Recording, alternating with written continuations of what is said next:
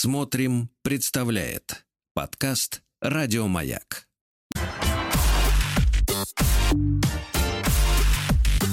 Сергей Стилавин и его друзья на маяке.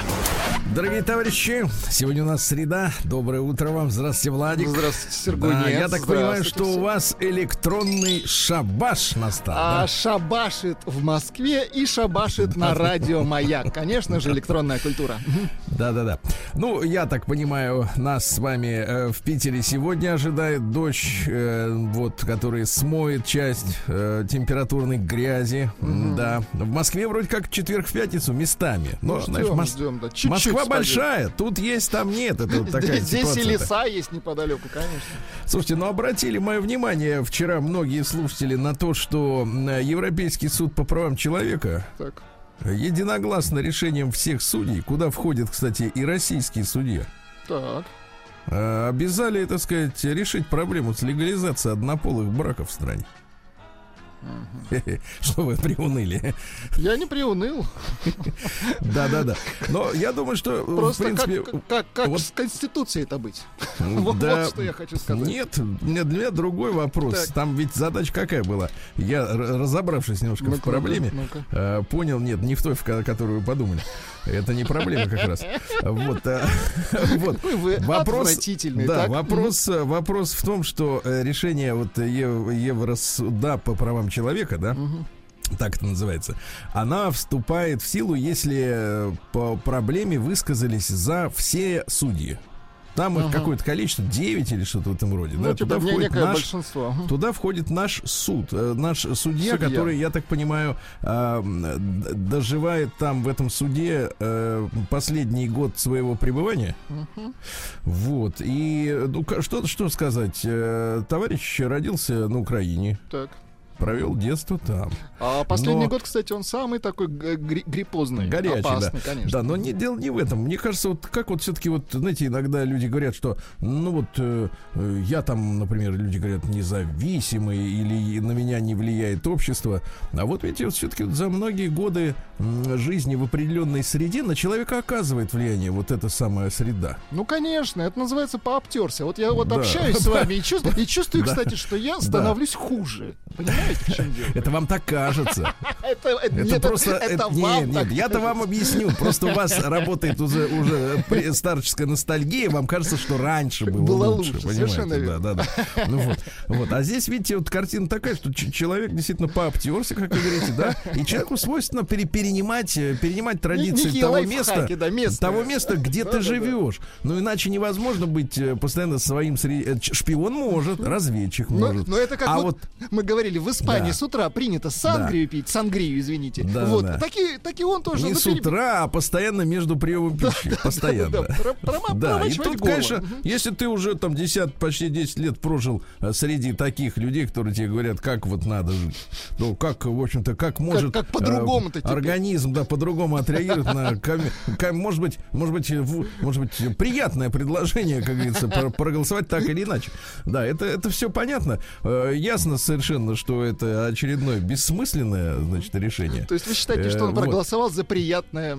Бессмысленное. Бессмысленное, приятное соглашение. Вот. И в этом, в этом, в этом плане я, честно говоря, вот, э, сказать, вот это бадание, бадание, значит, на, на этой почве. э, Вообще пару слов надо сказать о самой, самой проблеме. Да? Я тут пришел вот к какому выводу. Дело в том, что э, проблема основана на следующем. Мгм. Что, э, значит, э, не, вообще в целом, да, проблема. Ну-ка. Основана, моя позиция такая, основана на следующем, что люди разделяют, ну, или отделяют себя от остальных, да, по принципу способа получения оргазма. Ну, по сути, да. да, да. То есть вы, вы так, а мы так. Причем- Но это, но это неизменно, ребята. Слушайте, я просто ну хочу это, сказать это чисто. интимная часть Не, Владик, человеческой не, не, я- жизни. Ну, Я, серьезно. вот- я вообще выступаю за то, чтобы действительно вообще сферу, а, сферу интима из, конечно. из средств массовой Причем информации, из э, общественной жизни убрать. да? Что они хотят? Вот. Им что-то запрещают, в том-то и дело. Не, нет, суть, суть в следующем. Э, де- Действительно, вот, вот с точки, я чисто по-человечески, без, без вот каких-то там Конечно. негативных эмоций, там, осуждения там и так далее. Просто говорю, что разделение людей, вот, э, э, так сказать, происходит по а, так сказать, способу получения оргазма. Но, Это- ребят, ну это низко. Это бред. Это не да. интеллект, это не интеллект, это не, так сказать, какие-то вещи. Это некие сказать, вкусовые предпочтения, Да. как нам Не, элегантно, знаете, говорили. Зачем это э, вообще, в принципе, это не, не, не, не, не- я еще раз повторюсь, не интеллект, не человеческие качества хорошие, Не плохие, да? политические убеждения. Ну, да, в это конце же концов, не и- относится к политике, В конце никак, концов, я да. надеюсь. И, Хотя и и- вот строить, строить свою позицию, что мы, например, вот как это все говорится там на Западе, мы горды тем, что мы так получаем, получается, оргазм, да? Но с точки зрения вообще вот общей, общей человечества, это Ну, же конечно. дурь, это, же лажа. Это бред, согласен Это лажа, это да. Причем тупо, здесь это? понимаете? Да, ну и получается. это тупо. Да. Потому что вот была, помню, там, э, э, ну неважно. э, в- Была у меня одна история, В ну, Европе, нет, нет, в Европе было, было разделение там острые колпаки, тупые колпаки, да, ну как, Да. какие-то были хотя бы принципы. А здесь я так, мы так, поэтому мы имеем право, например, на какие-то, на, на какую-то гордость. Но это, я еще раз повторюсь, э, половые вопросы, да, сексуальные вопросы, это не интеллектуальная жизнь, это, это такая, такая сфера, да, во-первых, очень личная, интимная, да. Абсолютно. И когда ее абсолютно. выносят, в принципе, вот в публичное поле, получается, получается, в принципе, так сказать, что этому придается некое особенное значение. Значение.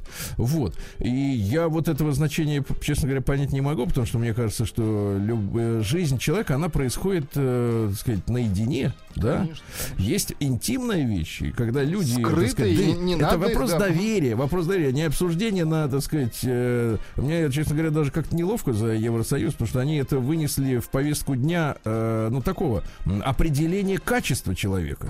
Определение качества человека. И это отвратительно, потому что это личное дело человека. Согласен что он, как, с абсолютно. кем, без кого, вот, он что там делает. Поэтому я призываю людей объединяться или разъединяться по принципу, э, скорее, порядочности, наличия или отсутствия совести. Неких убеждений, Вот, согласен. э, ну, хотя бы каких-то убеждений, да, да, да. А не в том смысле, что я делаю так. Я это поэтому- делаю правой рукой, а я левой. а я, да, Да-да-да. правши и левши.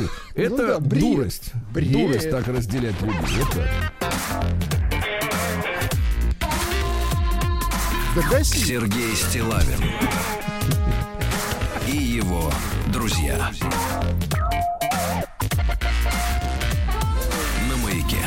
Ну, на эту же примерно тему юмор вчера прислали. Давайте. А, значит, э, девушка прислала такой... Прислала скан. юмор девушка, удивительно. да. Это да, ну вот, и, а, и- и ф- все способны прислать. Все способны Конечно, прислать. все равны. Э, А теперь вам понадобится, Владик, ваши, ваши знания русского алфавита. И всем нашим слушателям. Так. Ну, я имею в виду порядок букв, если вы Порядок. еще Ну, при- помните. да. примерный порядок. Порядок букв, да. Теперь, здесь, теперь, внимание, строгая музыка. Теперь к действительно важным новостям. Российский твиттер выяснил, что если аббревиа- в аббревиатуре ЛГБТ все буквы сместить по алфавиту на одну назад, то есть перед Л, например, К идет, правильно? И так далее. Так, то, что выйдет. Все буквы сместить на одну назад, Назад. по алфавиту, то получится, вы можете это проверить сегодня вечером, сейчас Конечно, не проверяйте, ага. то получится квас. Это правда. Прекрасно. Сергей Стилавин Вот это хорошо, это можно. и его друзья. Мы движение за квас. Квас плюс. На маяке. Да, ну что, да, значит, получил письмо, э, получил Так. письмо из Болгарии от мужчины. Ничего себе. Давайте. Здравствуйте, Сергей и Владислав. Э, Слушая вас, э, значит, к сожалению, в подкасте, потому что не имея возможности в прямом эфире, услышал новость от Чехии, где разрешили использовать фамилии, как я понял, без признаков пола женщинам. Ну, Да, там была действительно была вчера новость. новость, что чешские женщины 28%. Ну, Чехия вообще уникальная страна. Там э, людей в средние века выбрасывали из окна в высокой башне. Такая у них там был народный чешский суд. Вот, Во-первых. они выбрасывали из окна людей. Во-вторых, Ну там вот. все золото Колчака, насколько понимаю. Да, а сейчас, э, сейчас они, соответственно, самая, э, самая нерелигиозная страна в Европе. Это по официальным данным абсолютно. И, ну и так, таким образом от- ожидаешь от них и других, так сказать, чудес света. Так вот, они действительно, э, там 28% женщин в ЗАГСах Праги, ну то есть это не вся Чехия, а просто вот какие-то ЗАГСы Праги э, в каком-то, столичные, в да. каком-то опросе, который проводил кто-то как-то когда-то. Э, 28% сказали, что не хотят э, гендерно изменять фамилию мужа. Но надо сказать, что у чехов, у них э, есть, конечно, и немецкие фамилии, потому что там дол- долгое время немчура сидела, вот, э, везде. Замки все эти, эти построены немцами, надо, надо, чтобы понимали вы. Поэтому так э, красиво по-европейски. Так вот, э, и, соответственно, хотят фамилии оставить э, мужские, да, а есть у них там, ну, не знаю, фамилии славянские совершенно, вот как, как у нас всегда заведено, есть фамилия с мужским окончанием, есть с женским. Это такая традиция, да, как, например, традиция м, э, упоминать э, отчество э, человека, да, Э, вот я заме- вы заметьте обязательно, вот просто обратить внимание на людей, как, у- какая у человека политическая ориентация, в зависимости от этого он будет говорить Владимир Владимирович или Владимир Путин. Или мистер Путин. Не, мистер это за границей, я про наших говорю, да. То есть вот непризнание традиции именовать взрослого человека старше тебя по отчеству, это, в принципе, отсылка к тому, что я не уважаю русские, так сказать, или советские, какие угодно традиции, да, когда принято использовать отчество при обращении или там при упоминании человека старше тебя по возрасту, да. Вот. Неважно, насколько. Да, так вот, э, ген, ген, гендерность, извините, фамилии, это тоже наша языковая традиция, понимаете? И культурная, конечно, Я тоже. вот помню артистку Хелену Вондарчкову. То есть она Конечно. будет Во- Хелена Вондарчков. Да-да-да, Елена Вондрочкова была такая замечательная певица, да и есть, по-моему, до сих пор. Так вот, пишет нам, э, э, сказать, мужчина. Э, Валера его зовут. Здравствуйте, Сергей. Значит, услышал новость от Чехии, где разрешили использовать фамилии, как я понял, без признаков пола. У нас-то Иванов Иванов, Васильев Васильева и так далее. Сам являюсь э, русским и э, живу в Болгарии, имея очень распространенную здесь фамилию. Прошу фамилию не называть. Давайте скажем так. Петров. Мгм. Сейчас самая популярная фамилия. Не м- на втором месте Башир. Баширов, правильно? согласен. То- Вот, Тоже первым чешская Петров. фамилия. Да, да, да. И, э, значит, э, это в Болгарии, но он упоминает эту фамилию, как в России Иванов. И когда изыскиваю своих родственников в болгарских социальных сетях, все чаще и чаще нарываюсь на девушек, которые пишут таким образом. Кейт Иванов, Мгм, мгм. Элис Горбунов. Элис. Помните, была этот э, э, сербская, по-моему, теннисистка Ан- Анна Иванович или Да, как-то да, там, да. или что-то роде. Но это фамилии у них такие в Сербии. Так вот, а здесь Элис Горбунов, Кейт Иванов. Прекрасно. Вот, э, да. Э, И что интересно, эта подборка идет обычно из зарубежных, э, так сказать, русскоязычных женщин, а из России, из СНГ все, в принципе, нормально, в нормах русского языка. И это не трансгендеры. Это нормальные девушки, женщины русского происхождения, но каким-то образом не Ова, не Ева, не Инна и так далее. Э, Может быть, папа был Иванов в третьем поколении, и дочку тоже зарегистрировал как Иванов.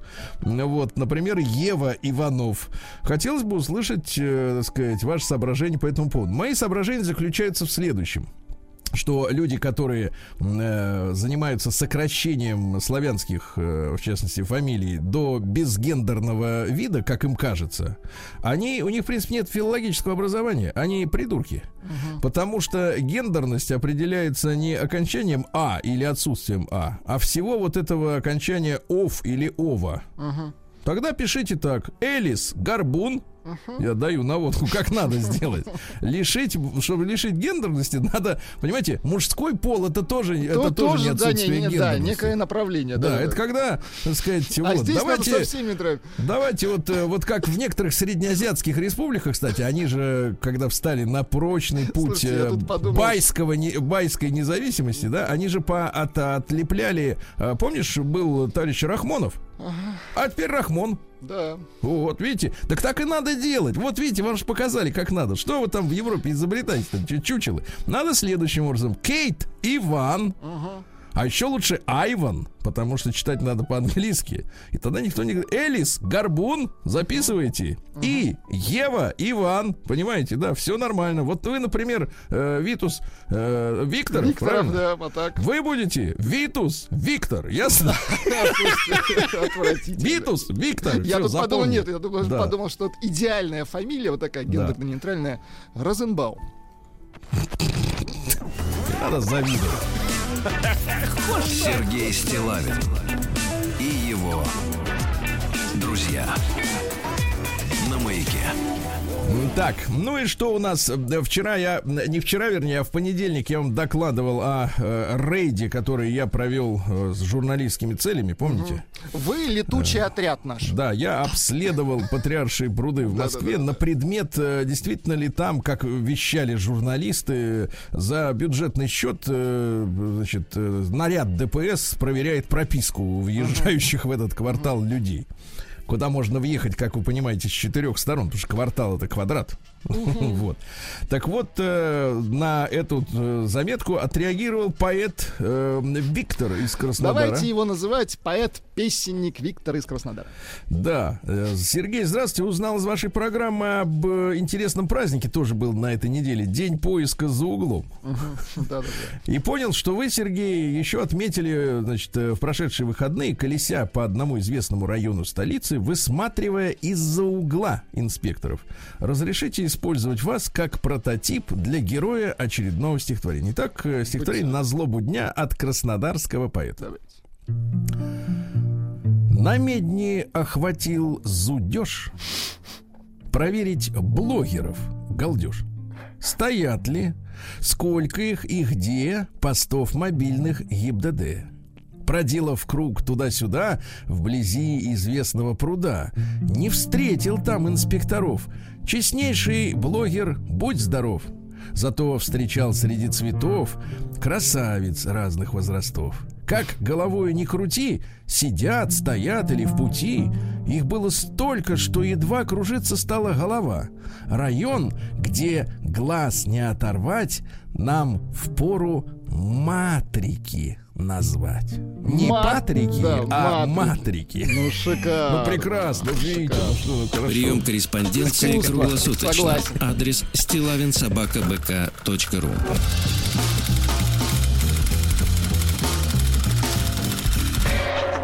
Фамилия Стилавин 2 Так. Л. Ну и, наконец, э, так сказать, э, хочу вас проинформировать, Давайте. что на просторах русского интернета закончился мощный и насыщенный интенсив э, Хайп. практикующего мага и целителя под названием «Магические предметы». Магические предметы. Э, Сделав э, практику зарядки воды на здоровье, на активность, на бодрость, вы поймете, что научиться этому навыку может каждый человек, а Кашпировский в лихие 90-е не делал ничего сверхъестественного. Нет, это мы, это мы и без, без рекламы, в принципе, Понимали. понимали, что это все наука. Э, Вот, э, значит, э, э, вам преподадут следующее. Э, п- Познакомить с предметами силы. Предмет силы. Вот у вас есть предмет силы. Ну, я а? вот слышал выражение такое «место силы». Ну, видимо, Вот есть и смотрите, предмет понимаешь, силы. потому что когда Бодров э, достаточно убедительно с экрана говорил, что э, у кого правда, у В того и сила, том, и брат? Да, Мгм. в, в правде. Ну как-то ты знаешь, обычному человеку это не, не вот вот гораздо ближе понимание, что в деньгах право. Нет, ну что первое приходит в голову, пред- Сила. предмет силы, это тягач. Вот вчера вот э, был юбилей ка- нашего тягача, вернее, трактора К-700. К-700, да. Вот это, это предмет силы, Ну вы материалист. абсолютно. А я все-таки говорю о вещах духовных, потому что деньги это, в принципе, мне кажется, выражение духовности в современном мире. У кого больше денег, тот и силен, понимаете? Так что, так что будем, Сила заряж- в рубле. да, будем заряжать деньги. День дяди Бастилии пустую прошел. 80 лет со дня рождения. Ух ты, а ей уж 80. Каждый Ну что ж, товарищи, э, сегодня ведь тот самый день взятия Бастилии. Точно. Он нельзя, чтобы он прошел Впустую, товарищи. конечно. Наполните его смыслом. Да. Значит, да. смыслы следующие. Во-первых, День миротворца в Южной Осетии. Это настоящие герои, как их мы все знаем, да, уважаем. Значит, э, в Витебске открывается фестиваль «Славянский базар». Замечательно. Это праздник славян, которые поют, пляшут, понимаете, да? Веселятся. И, может, и грустить могут, если песни грустные. Последнее время веселятся в масках. Да. Ну а что, маска шутки не помеха. Согласен. Сог- Просто улыбка не видна. обратно согласен. Улыбка не А, кстати, знаете, какая польза в маске? Зевота меньше распространяется. Что вы знаете, да, по научным данным, зевота распространяется именно от Нет, видения по научным человека. данным, зевота распространяется на Федота. Нет, нет, смотрите, просто зевота, смотрите, когда вы видите, что кто-то зевает, да? В меньшей степени звук зевоты. Вот, а маска, она помогает меньше зевать, хлопать, э, как бы клещо, а нет, э, к- клювом, вот, клювом, да. Сегодня день смородины. Вы какую любите? Белую, Смородину. черную, красную? Я люблю на смородине все, что. Понимаю. Международный день небинарных людей. Вот опять это полезло. а? Да, да, да, да. Не могут они жить спокойно, я вам скажу. Как вот, э, вы знаете, как вот, вот в классике всегда фраза была такая, как сложно быть обычным человеком, да, я вольно цитирую, да, как трудно быть об- обычным. Все вокруг хотят быть необычными, не такие, как все. Ужас. Быть обычным человеком, Владик, это сейчас уже мужество. Это, да. Да, так вот. День взятия Бастилии, я об этом говорил. День макаронов с сыром. Вот, видите, люди любят, когда... Вообще классно, когда Вы вот макарон любите и сыр альденте, поровну. когда вот э, грызешь их вот прям. Поровну, да. Э, День нудистов сегодня отмечается. Нудистов Ну, мы с вами получили травму в Коктебеле, да? Вы получили, да? Я да, да, вы получил, да. Вы-то, да, да. были обез- Ну, обезопасены. нудисты, кстати, есть и в Сочи. Я вот помню в Да, детстве. да, ну, Я вот помню, было Да, раз, был два, раз. три. Хорошо, ну что, Идешь нудисты. и но- задеваешь части тела чьи-то. Ну, можно и в автобусе, это понятно, тоже неприятно. Нет, в автобусе знаете. все прикрыто. Прикрыто, но дальше руку не обманешь. Дальше. День осведомленности об акулах. Акулы это очень опасная штука. Ну, в Зараза. Сочи они причем- потешные. Мгм. Нет, причем мерзость заключается в том, что у них зубы снова отрастают, ты понимаешь? Вот. Это же э, млекопитающие. Это ж да. они бегали до этого. Мгм. Да, да, да. Вот, а теперь им бедным вот так вот. да. День измерительной рулетки. Приятно. День придумывания 27 слов на букву О. Прекрасно. Вот вам задание, кому нечего Хорошо. делать. День хаоса и беспорядка отмечают западные товарищи. Значит, а что за, за э, хаос и беспорядка? В принципе, английский поэт Мильтон, вот, не путать с ментом, вот, потер- написал поэму «Потерянный рай». И там он, значит, якобы стоял он на библейской основе, Так. Э, значит, э, называет землю, м, значит, э, чертогами э, дьявола, который был свергнут с небес, понимаешь ли, да, который олицетворял собой силы зла. Для проверки нас, И вот- э, нас, вас, Сергей Валерьевич, Да, силы нас, зла, да, а силы силами зла. являются причиной как раз беспорядков, смятения, хаоса, понимаете, да? Обратно Вот. согласен. Вот они сейчас опять это отмечают. Сегодня праздник стельки. Ну, мы знаем, можно в стельку. Да, вот такой праздник. Ну и, наконец, русский народный праздник под названием, три названия у него. э, Кузьма да Демьян, летние Кузьминки и женский праздник. Дело в том, что Козьма и Демьян пришли, мы на покос пошли. Так. Или, например, про женщин, да, потому что все мужчины на покос, а женщины в огород. И так и говорили. Огород, Владик, Так, бабий доход. да Вот. класс. Праздник каждый день. В 1099 году участники первого крестового похода, вот, э, которые на свои знамена кресты, на, так сказать, наделали, да, потом, я, я так понимаю, что э, вермахт они тоже не случайно кресты-то вешали на свои, они тоже считали себя крестоносцами. Они типа свое забрать хотели. Да, но а пример у них какой? А пример такой, что сегодня участники первого крестового похода, кстати, можете послушать весь наш цикл за веру за Христа, да, который с товарищем Гутновым мы сделали обо всех этих э, крестовых походов, э, где, в принципе, доблести немного, а вот жестокости и несправедливости творилась масса. Так вот, э, взяли штурмом в этот день Иерусалим, сначала вырезали всех мусульман, вот, э, а потом евреев, которым обещали сохранить жизнь, но не сохранили. Вот такие вот ос- контингент так- освободители. Контингент был крепкий, да. Да, всех, да, да. Всех собрали. А в 1454 родился Анджело Амбраджини. Дзини. Красиво. А, но который говорит, это как-то вот не очень. Я буду полициано. Полициано. Полициано. Это итальянский поэт, который работал э, на деньги Медичи.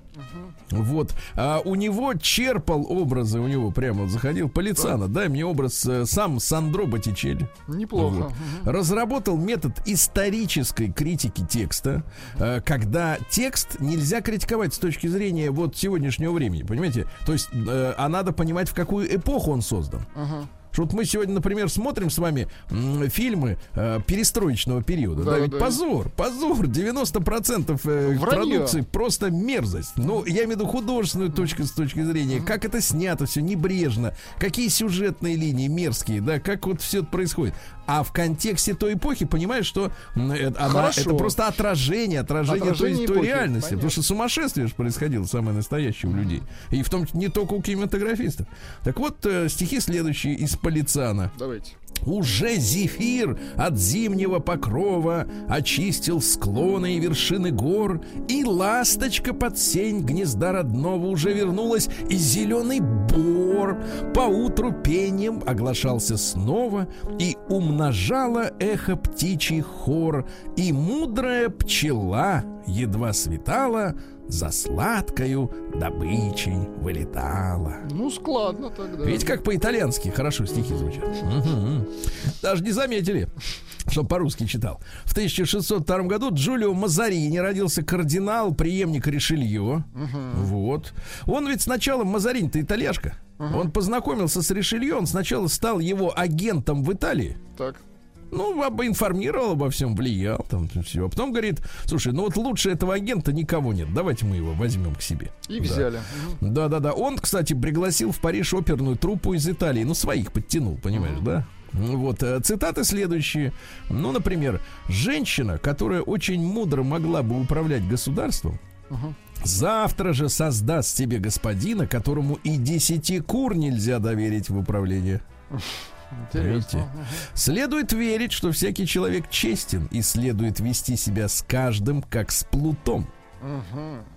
Верить можно, а вести надо Ну, он по-другому. тертый правильно? калач, это Да, да, да. А, так вот и диалоги. Что говорят о новом налоге, спрашивает Мазарини. Поют о вас злейшие песенки. Это хорошо. Раз поют, то платить будут. Да-да-да. Гавриил Романович Державин, поэт 1743 до Пушкинской эпохи. Ну, понимаете, тогда считался очень одаренным, а сейчас, конечно, вот читать-то невозможно. Потому что по сравнению с Пушкиным, ну... Слог не сказать, тот. Не тот слог, да. Вот, ну, например, если б милые девицы так могли летать, как птицы, и садились на сучках, я желал бы быть сучочком, чтобы тысячам девочкам, девочкам, вот, да, э, значит, э, на моих э, сидеть ветвях, пусть сидели бы и пели, вели гнезда и свистели, выводили и птенцов, никогда бы я не сгибался, вечно ими любовался, был счастливее всех сучков. На, су- на- на сучках в основном, да?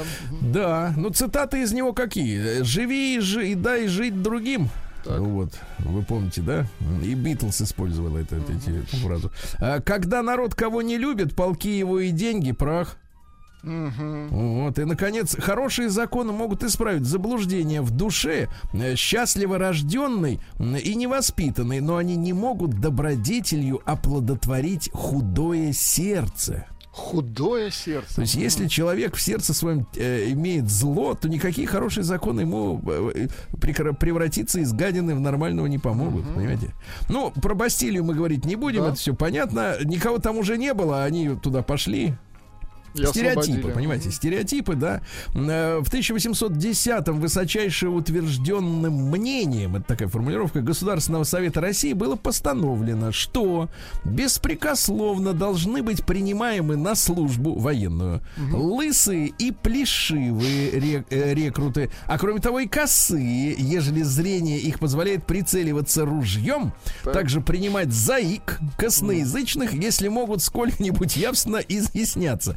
Ну, надо сказать, что м, в, в- в целом и для такого контингента э, команды в армии очень четкие, простые и короткие. Ну, работа найдется для всех, да. Да, да. Прицел есть, стреляй, правильно? Стреляй в ту Вот. сторону, главное, да. Да. А в 1858-м Эмилин Панкхерст, это французская, извините, английская суфражистка, э, которая, ну, бешеная, да, э, которая вела за права борьбу женского пола э, именно по правилам военного искусства и боевых искусств. То есть она изучала джиу-джитсу, дралась с полицией. Ну, в общем, в принципе, ее не устраивало вот все, что Не устраивало вокруг. все. Да-да-да. А офицеры, кстати говоря, вот интересно, что э, Уинстон Черчилль, да, э, в 1910 году э, был министром внутренних дел. И он как, как раз э, научил полицию э, с, п- с вот этими суфражистками бороться ими же при их их ними же, извините, приемами. Вот, Юрина, прости. Приемами. Да. Офицеры наносили женщинам удары кулаками, выкручивали руки, дергали грудь. Представляете? А в конце концов, э, вот феминистки сформировали женский отряд, владеющий как раз джиу-джитсу, которые вот на- набегали, как Бо- китайцы. Боевой отряд. Как. Джеки Чаны набегали, да, на полицию и долба, долбал их. Э, Так вот, э, цитата такая. Нам нужно освободить половину человечества, женщин, чтобы они помогли освободить другую его половину. Ах, вот в чем проблема. Не от мужчин надо освобождать. Они, значит, хотят сначала освободиться, а потом и вас, и меня, и всех остальных мужчин освободить. тоже освободить. Ну, это как вот А в кто их об фильмов. этом просит Нет, освобождать? это как из фильма «Мы сделаем вас счастливыми», да, да, роботы да, да, да. говорили. Мгм. Вы не хотите, а Вот. мы сделаем. В 1867 в карьере э, в Великобритании, ну, карьер, где песок копали, э, Альфред Нобель впервые продемонстрировал работу динамита. Бабаха и все, и А вот потом греби дальше. стало, да. Да. А сегодня, э, в 1896 на Всероссийской выставке в Нижнем Новгороде представлен публике первый русский автомобиль отставного лейтенанта Яковлева и хозяина каретных мастерских Петра Фрезе. Помните? Вот, замечательная, так сказать, вещь. Э, В 1897 в воскресенье в Российской империи объявлено впервые официальным выходным днем для всех, понимаете? Интересно. То есть не Нет, было то есть, выходных. конечно, у нас были и суббота, и воскресенье, но все это было регламентировалось именно религиозными установками, да? М, Вот. А э, э, промышленники, они могли как бы по своему усмотрению, по технологическому циклу судить. Ну вот объявили, что воскресенье точно выходной, да? Но и вы помните, друзья мои, хот- э, так сказать, те, кто постарше, что в Советском Союзе в принципе, до, э, слушайте, ну чуть ли не до Хрущева, по-моему, я Ну, точно суббота дату была рабочая, да. да, суббота была черная, она была рабочей. А, например, во время войны не было отпусков. То есть отпуска там появились там в 46-м, наверное, или 45-м только году. В 1901 году наш с вами праздник, Владик, Ну-ка. сегодня 120 лет основанному в Москве обществу попечительства о народной трезвости. Вот в этой связи хочу еще раз укрепить ваше э, внимание, утвердить на том, что вчера вышла статистика, 40% нашего народа не пьет вообще. Давайте... Откуда слухи о том, что, так сказать, вот одни кругом алкоголики Давайте вокруг зачнем страшные? движение Рострезвость. Рострезвость. Нет, Как- рост трезв. Да, Надо Рострезвость. все сокращать. В 1910 году э, Уильям Ханна родился. Это американский мультипликатор, который с Джозефом Барберой м, создавал Тома и Джерри. Молодец. Ну вот, он, кстати, вопил, стонал, кряхтел вот за Тома. То есть это его э, личный голос, да. Да-да-да. Ну и что? И в 1912-м Вудро Гаттери родился. Фолк-певец. Ну, фолк А, ваша вчера любимая. пел, да. ощущение, что у него нос немножко вот, да? А что делать под такую музыку? Только трезвость, только трезвость. День взятия Бастилии пустую прошел. 80 лет со дня рождения. Ух ты, а ей уж 80. Разный, Друзья мои, в 13 году в этот день родился Джеральд Рудольф Форд. Это американский президент, который правил с 74 по 77 год. Вообще он при рождении был Лесли Линч Кинг младший.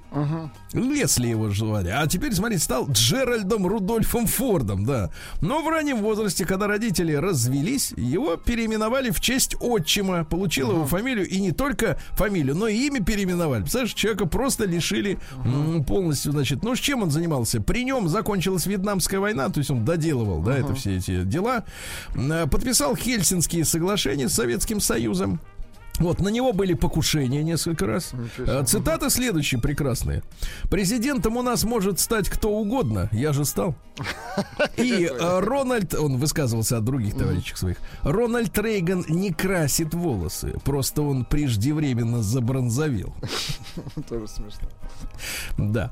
Дальше, товарищи, э, что у нас интересного в этот день? э, В этот день в семнадцатом году три этажа здания Смольного института благородных девиц были по вертикали разделены на две половины. В одном женщины, в другом большевики. Ну, все логично. да. Интересно, были ли проходы? Э, Вот, да. В 18-м Ингмар Бергман. Ну, если ты считаешься образованным человеком, надо смотреть, Владимир. На- Надо Вот говорить как бы я- не было тяжело. Нет, надо так отвечать. Я вырос на его фильмах. И Да. все. В девятнадцатом году Лина Вентура, итальянский киноактер, вообще Анджелина Барини, ну, понятно, актер, да.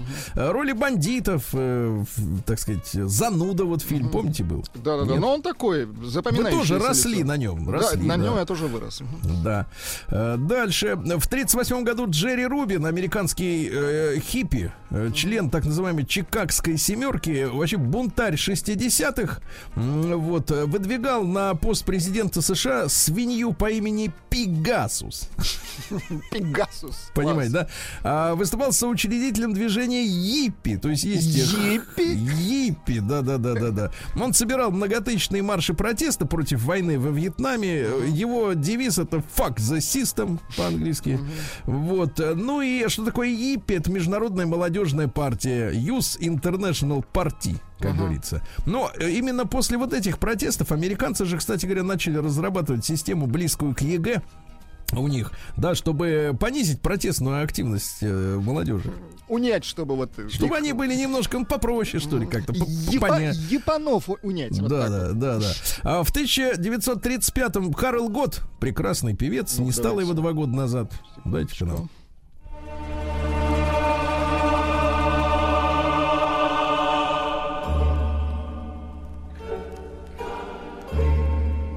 О, Да класс.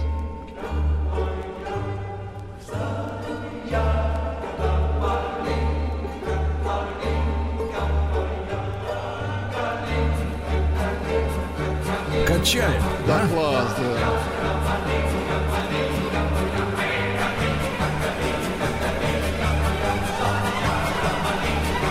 Мне кажется, нашим э, рэперам и хип-хоперам, так, это вольный так, сказать, взгляд постороннего, надо взять такой биток для, так сказать, своего э, творчества.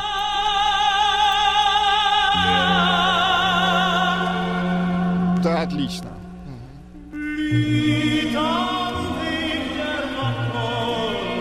Видите, да. Ну, чешский соловей. Нет, э, Карл Готто великий человек. замечательный В мужчина. 52 году General Motors объявила, что начинает устанавливать в машинах первые в мире кондиционеры.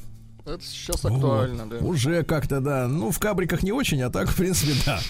А в 1953-м родился в этот день Дидье Муруани, лидер группы Space. Давай. Вообще надо историю за- так э, его прояснить. Он э, окончил Парижскую консерваторию, музыку начал писать в 10 лет. Потом в 76-м они объединились в группу Space с Романелли и Топом.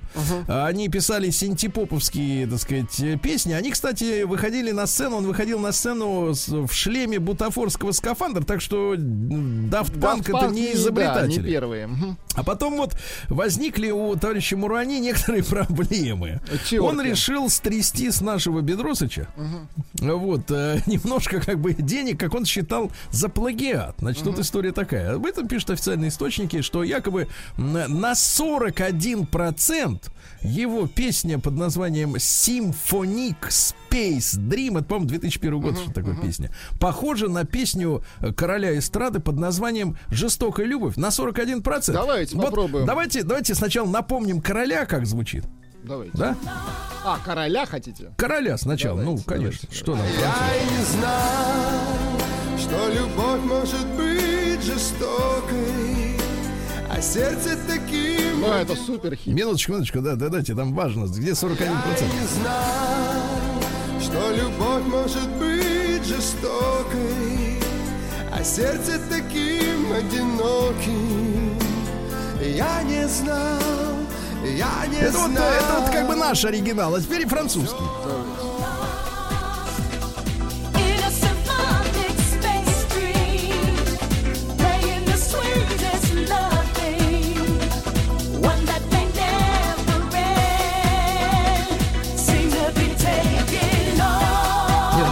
Ну Но 40... музыкальная фраза заканчивается по-другому. Но вообще ми- мерзко. Вот это мерзко. Послушайте.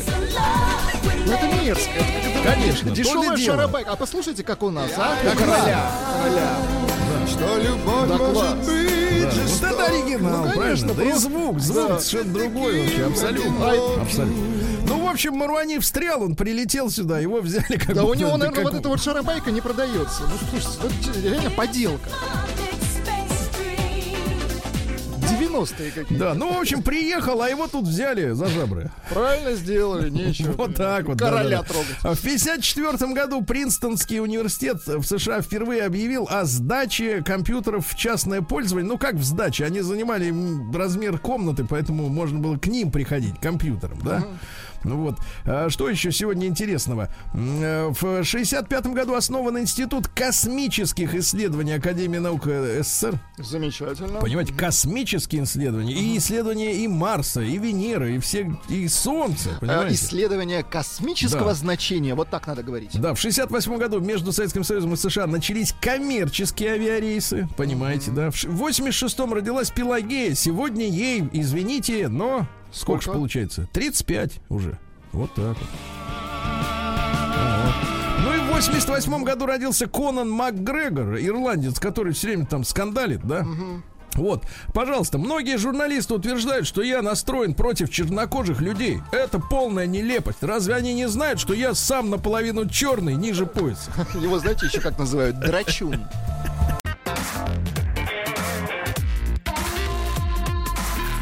Сергей Стилавин и его друзья. На маяке. Ну что, товарищи, э, данные гидромедцентра следующие. В Москве тяжело, в Омске хорошо.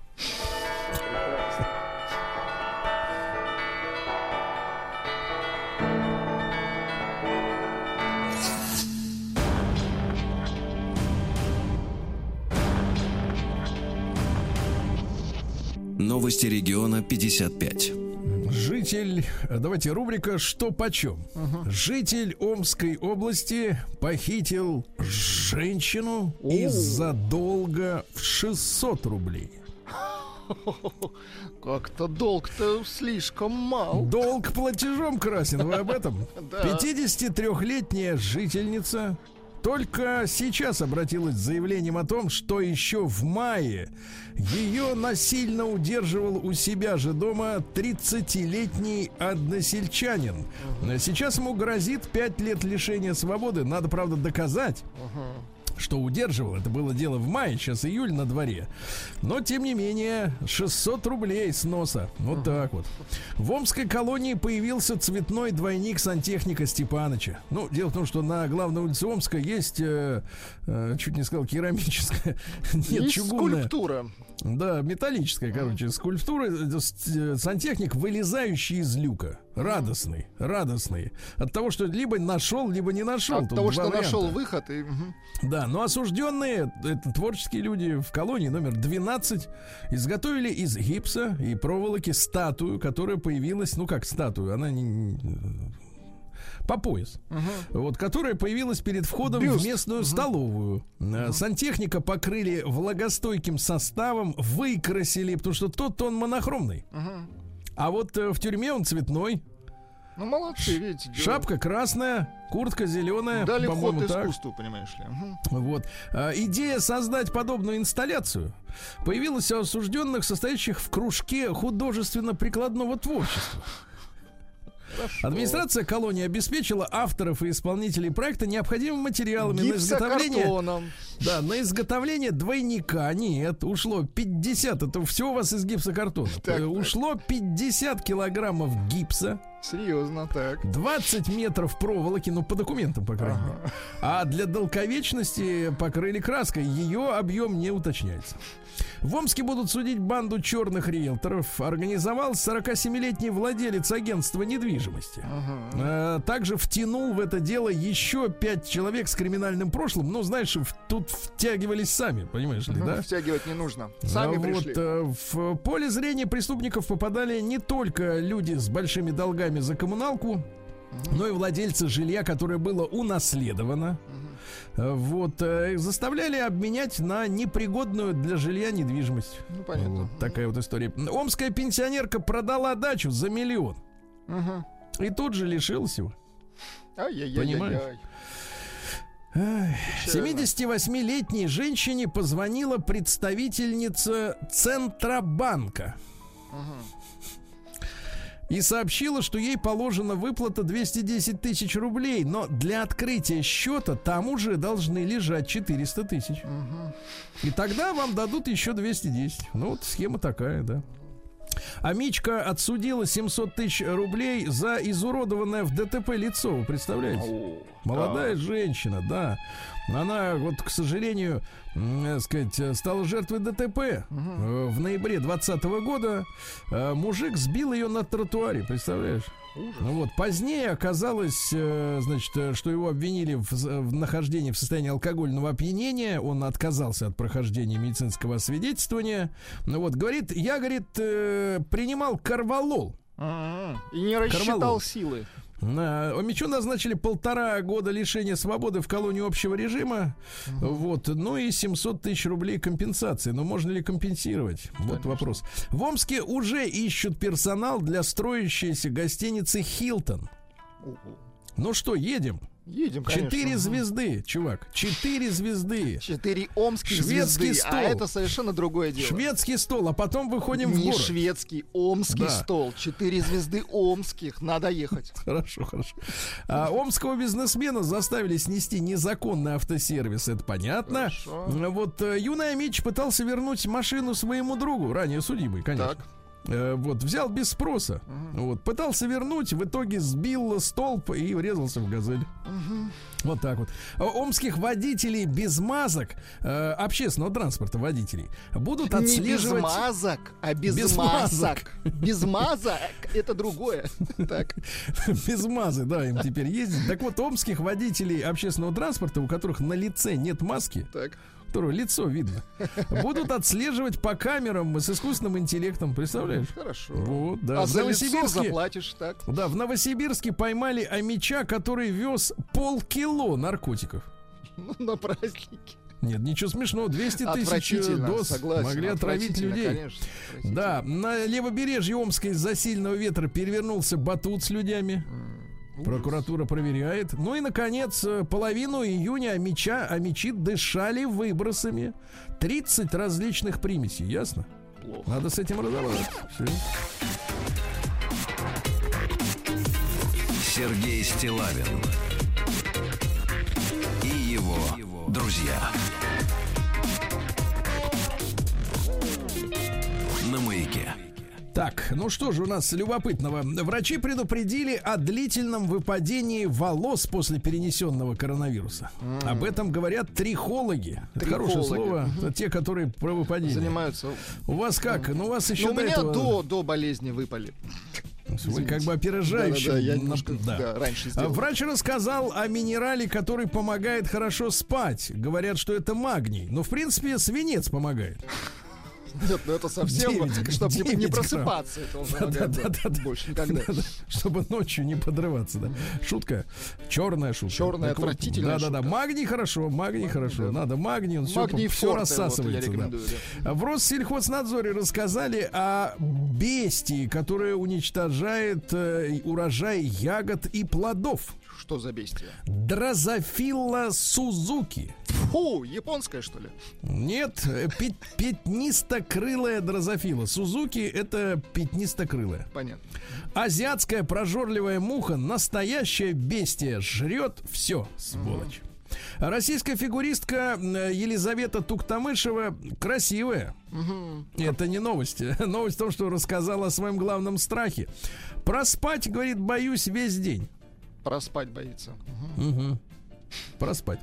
А, нарколог рассказала, какая доза алкоголя, вот постоянно эти разговоры, вот э, туда-сюда, э, безопасна для организма. Знаете, давайте. какая? Ну-ка. Равна нулю. Что вы смеетесь? Причем вы смеетесь, значит, на отмуж, мне кажется, смеетесь. Да, вы бросаете вызов этой дозе. Э, Я уже давно да, не, не- не- брал дозу в рот. Да. Стал нулевую, имеется в виду. Стала известна новая схема обмана российских туристов. Подложный сайт по бронированию жилья, товарищи. Заходишь, а там, понимаешь ли, у тебя просто заберут деньги. А, Жириновского предложили включить в тренерский штаб сборной России. А то получается, что у нас один Черчесов виноват. Да, надо включить, да, вот. Говорят следующее о нем, о Владимире Вольфовиче, а мы его лично знаем, правильно? Мужчина элегантный. Так вот, многолетний опыт, страсть к футболу и понимание того, какой игры ждут болельщики, мы с вами ждем, и остальные, смогут привести сборную к ожидаемому результату. Ну вот где ж такого взять-то, а? Вот Так вот вопрос. он.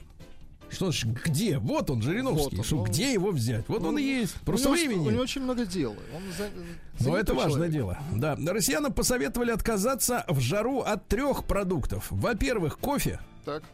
А, кофе стимулирует выводить влагу из организма быстро. После кофе хочется туда. Вывести влагу, понятно. Да. Газировка сладкая, потому что там содержатся эти химикаты, которые Но она заставляют еще больше хотеть. Она не утоляет жажду. Да, и горячий супчик тоже надо отложить. Горячий. Да. А, юристы называют температуру в 28 градусов. А, При ней можно уходить с работы. Ребята, если в офисе или в цеху, в горячем, 28 можно уходить. Гзот позволяет. А, Компания-основатель э, Йоты. э, Йота. извините, не так. Компания основателя Йоты э, хочет построить третью ветку Байкало-Амурской магистрали железнодорожной за свой собственный счет. Знаете, как хорошо? Прекрасно. Ну, Ни за- копейки не надо из бюджета. А, вот, дальше. А, товарищ- наш товарищ Косачев, Константин Косачев, вице-спикер Совет Федерации, объяснил, почему мы не будем исполнять рекомендации Евросовета, Евросуда по правам человека об однополых браках. Они тут вчера разродились, да? Да-да-да, почему? М, Очередным советом, что, что делать, как говорится, да, как говорил э, этот, как его, Чернышевский. Э, Так вот, э, национальное законодательство, конечно, подчинено Европейской конвенции по правам человека, это я цитирую. Раз мы ее ратифицировали, она стала частью нашего законодательства, но в конвенции нет упоминания об однополых браках. О, как. Элегантно. Нет там, нет, нет, надо, да, вот так вот. А, Российский футбольный союз поймал арбитра, который поставил 65 миллионов рублей за два года на футбольные матчи. И- То есть это судья. Вот в минувшем э, сезоне Шимарыгин обслуживал 14 матчей футбольной национальной лиги. Судья зарегистрировался, причем под своим именем в букмекерской конторе, и за два года сделал, а теперь внимание, за два года, чувак, Так. 19 тысяч ставок У меня работала на на сумму, на сумму 65 миллионов рублей. На сумму. Выигрыш, кстати, не уточняется, да. Ребята, осторожно, выросшие в жару лисички опасны для здоровья. В них токсины. Лоза считает, что э, э, наш э, Так, да-да-да, ну вот, что Англию в финале Евро погубила толерантность. Тренер сборной Англии был вынужден дать ударить чернокожим. И поэтому они проиграли. Понятно. Поэтому проиграли, Ну, считает наш э, виднее. знаток. Да. А отец э, чудо девочки Алисы восьмилетней, которая сдала ЕГЭ. Так. 8 лет. Да-да-да. Рассказал э, Евгений, его зовут, то, что никакой чудо-методики нет. М, Он заметил способность дочки учиться в 4 года ее. Она уже тогда на, на уровне первого класса получила подготовки. Ее учат дома. Ах, То есть, дома э, ее учат, поэтому... А это учеб, ну, учеба дома. То есть он говорит, что следующее. В школе там спрашивают то одного ребенка, то другого, а здесь все внимание одному. Вот и быстренько. Говорит, учится она не больше 4 часов в день. И все успела. здорово. Все успела, да. Вот, ну еще пару сообщений. Авиакомпания Люфтганза откажется от приветствия пассажиров по гендерному признаку, дамы и господа. Доброе они утро уже. будут говорить. Guten Morgen. И Вообще, всё. в принципе, вот в Советском Союзе было уникальное, универсальное слово «товарищ». Да? И всем хорошо Здравствуйте, товарищи. слова, да, ну и давайте, хорошее сообщение, хорошее. Больше половины э, россиян поддерживают половое воспитание, но сами говорили с ребенком о сексе 12%. Ну, как, как говорится, не умеешь сам учить другого. М, Джеки Чан захотел вступить в Компартию Китая. Молодец. Видите, одумался. Ну и, наконец, гениально. Полиция закрыла дело, вы слышали, о пропаганде наркотиков в клипах Моргенштерна. Знаешь, почему закрыла? Ну-ка, почему? Проверка показала, что ролики э, в интернете разместил не Моргенштерн. Не за что подтянуть. Ну ничего, ничего. То есть ролики есть, а размещал не он. Поэтому никаких проблем. И жизнь. Круто. А в США создали систему предсказания продолжительности жизни по анализу крови человека. Ух ты. Чик и готово, да. А, ученые доказали в Америке, что от большинства витаминов и БАДов вообще нет никакой пользы организму. Да. А, наш Роскосмос отрабатывает полет до МКС за полтора часа. Хорошо. В принципе, можно за сутки смотаться туда-обратно. Мгм. А в космосе обнаружили звезду в виде капли. Хорошо. Ученые нашли способ видеть сквозь стены, но это микроволновое излучение, оно проникает сквозь стены, видит, что там внутри. В общем, я смотрю, в шапке из фольги все еще актуальны. Да. В Индии обнаружили новый вид хищных улиток. Они жрут все. В Индии опасно, лучше туда не В ехать. Индии опасно, там жрут все. Да. Перейдем к капитализму.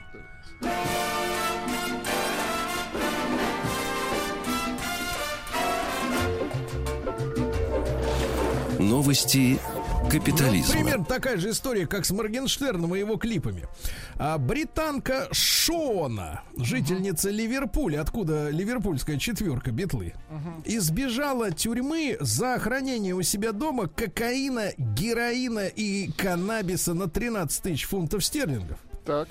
А, В суде не удалось доказать, что она э, принимала участие в производстве, а то, что это у нее дома хранилось, так она вообще не виноватая. Ей Поэтому по- ее отпустили. понятно. Да. Рассел Кроу простоял э, в очереди на прививку от коронавируса с семью тысяч э, граждан. Мгм, Семью тысячами, тысячами, семью тысячами. А, Кучма, это помните, был такой украинский президент? Самый первый, по-моему, да? Нет, второй. Первый Кравчук в очках.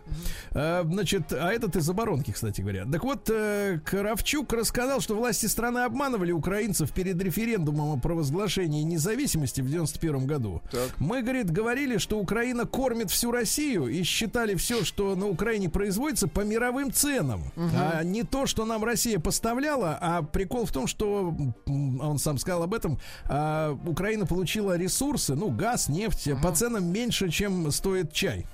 Или вода. Вот. А теперь вот э, сама покупает по действительно мировым ценам. Дальше. Власти Ирана запустили легальное приложение для онлайн знакомств. Называется Хамдан. Так вот, там сначала люди проходят психологический тест, а потом система, искусственный интеллект подбирает, э, так сказать, людей друг Ир- другу. Иран Лаверс. Да.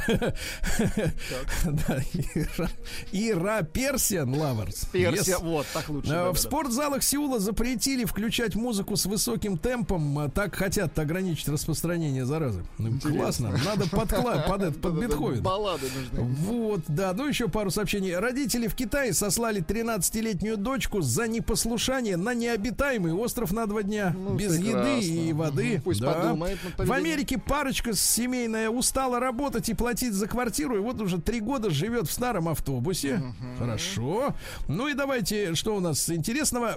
Повар приготовил самый дорогой бургер в мире. Смотрите, в него входит мраморная говядина, пищевое золото, булочка с добавлением шампанского Dom Pérignon, белужья икра и соус барбекю с виски Macallan. Цена на русские деньги 443 тысячи рублей за один бургер. Бургер, прекрасно. Перейдем к России.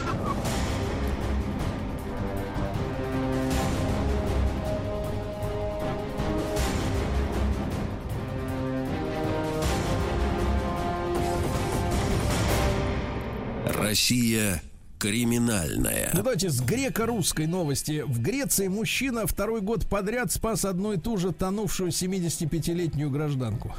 Второй раз. Йоргас Макродакис Я устал. смотрю, я смотрю, гражданка-то не уймется, она все-таки Да, хочет... он, как- он ее вытащил из воды и говорит, опять вы? Я в, третий раз я не приду, Да. не, приплыву. Да, да, в третий раз нет. Дальше в Кузбассе для детских садов и школ закупали фальшивые продукты. Отвратительно. Ты понимаешь? Не А вот- испорченные, братишка. Фальшивый. А, а вот как выглядит, фальшивые. допустим, фальшивый помидор? Ну, я думаю, что в школе нет помидоров.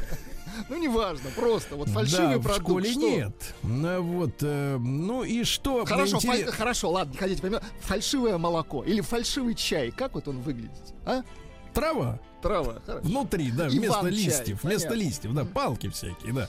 Ну и давайте, самое, давайте, может быть, ну, в Новосибирской области из поселения сбежали двое заключенных, это, как, так сказать, по, по мелочи, а вот Когалым на связи. Давайте. Дебош в сауне Атлантида Так, закончился стрельбой и ранениями. Вы представляете? отвратительно. Ну как Да, сотрудник хотел выгнать молодых людей из сауны Атлантида. Вот, но один из них попытался вытащить у охранника оружие, но сотрудник ЧОПа сумел вырваться из сауны. После этого он произвел несколько выстрелов, а оба нападавших получили травмы. Право проходит проверка, представляешь? Заодно, давайте так скажем, заодно и помылись. Сергей Стилавин и его друзья на маяке. Здравствуйте, мои друзья. И вам, Владик, здравствуйте. И вам не хворать. Да. Ну что ж, товарищи, э, э, у нас ведь вчера промелькнула такая новость. Во-первых, сегодня же, товарищи, поздравляю вас со 120-летием основания Московского э, общества борьбы за трезвость. Поздравляем всех. 120 лет как боремся уже. Ну, с перерывами на революцию. Вот, и немножко, так сказать, на коллективизацию, наверное, оторвались. А так, в принципе, боремся. Вот, 40% не пьют. Хорошо. Это хорошо. Это надо эту цифру увеличивать, товарищ Владик, да. И каждый из вас может на нее повлиять, правильно? Ну вот какая, э, так сказать, история вчера еще тоже прозвучала, и я об этом говорил в эфире. Э, Вы слышали, наверное, ребят, что в общественной палате, ну, это организация общественная, как и в названии говорится, э, предложили увеличить ежегодный отпуск для некурящих россиян. Ежели ты, извините, Не куришь, так. Э, Ежели ты не куришь, правильно, ну, да, про себя думаем, что и не пьешь. Допустим, Вот. так.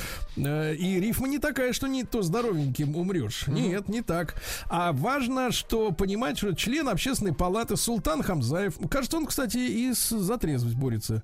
Вот, э, успешно. Ну, такой универсал. Предложил, возможно, может быть, я путаю, извините. Предложил увеличить ежегодный отпуск для некурящих граждан. Вот, видите, даже э, опубликована копия письма на имя премьер-министра. Ну, то есть А. не курящим ну, нужно больше отдыхать, потому что они напрягаются. Нет, не поэтому. А почему? дело, дело в следующем. Общественный деятель подчеркнул, что некоторые курящие, Так, так. куряки, вот, э, тратят на пагубную привычку до 60 минут рабочего времени в день. На перекуры. Ходят все время на перекур, на перекур. А ведь часто у нас с перекуром совсем проблема. Надо же выйти на улицу, потому что Надо в же, зданиях-то да. курить нельзя. Надо пока вышла, потопталась, А с девочками и курят поговорила. еще и в маске, чтобы как бы... Вот со- именно, а туда пока дырку сделаешь, правила. в маске еще полчаса пройдет. Да, да, да, вот шутка. Так вот, или порядка 20 рабочих дней в календарном году на заметку работодателям. Куряки тратят на свои перекуры. 20 дней в месяц они не работают. Ты По понимаешь? сути, воруют время. Ну, смотря у кого. Э, При, все, при всем У этом, нас. значит, да, издержки, которые связаны с курением работников, вынуждены нести работодатели и государство. И вот предложено рассмотреть возможность внесения в Трудовой кодекс Российской Федерации права для некурящих э, сотрудников на дополнительные 10 дней отпуска в году. 10 дней.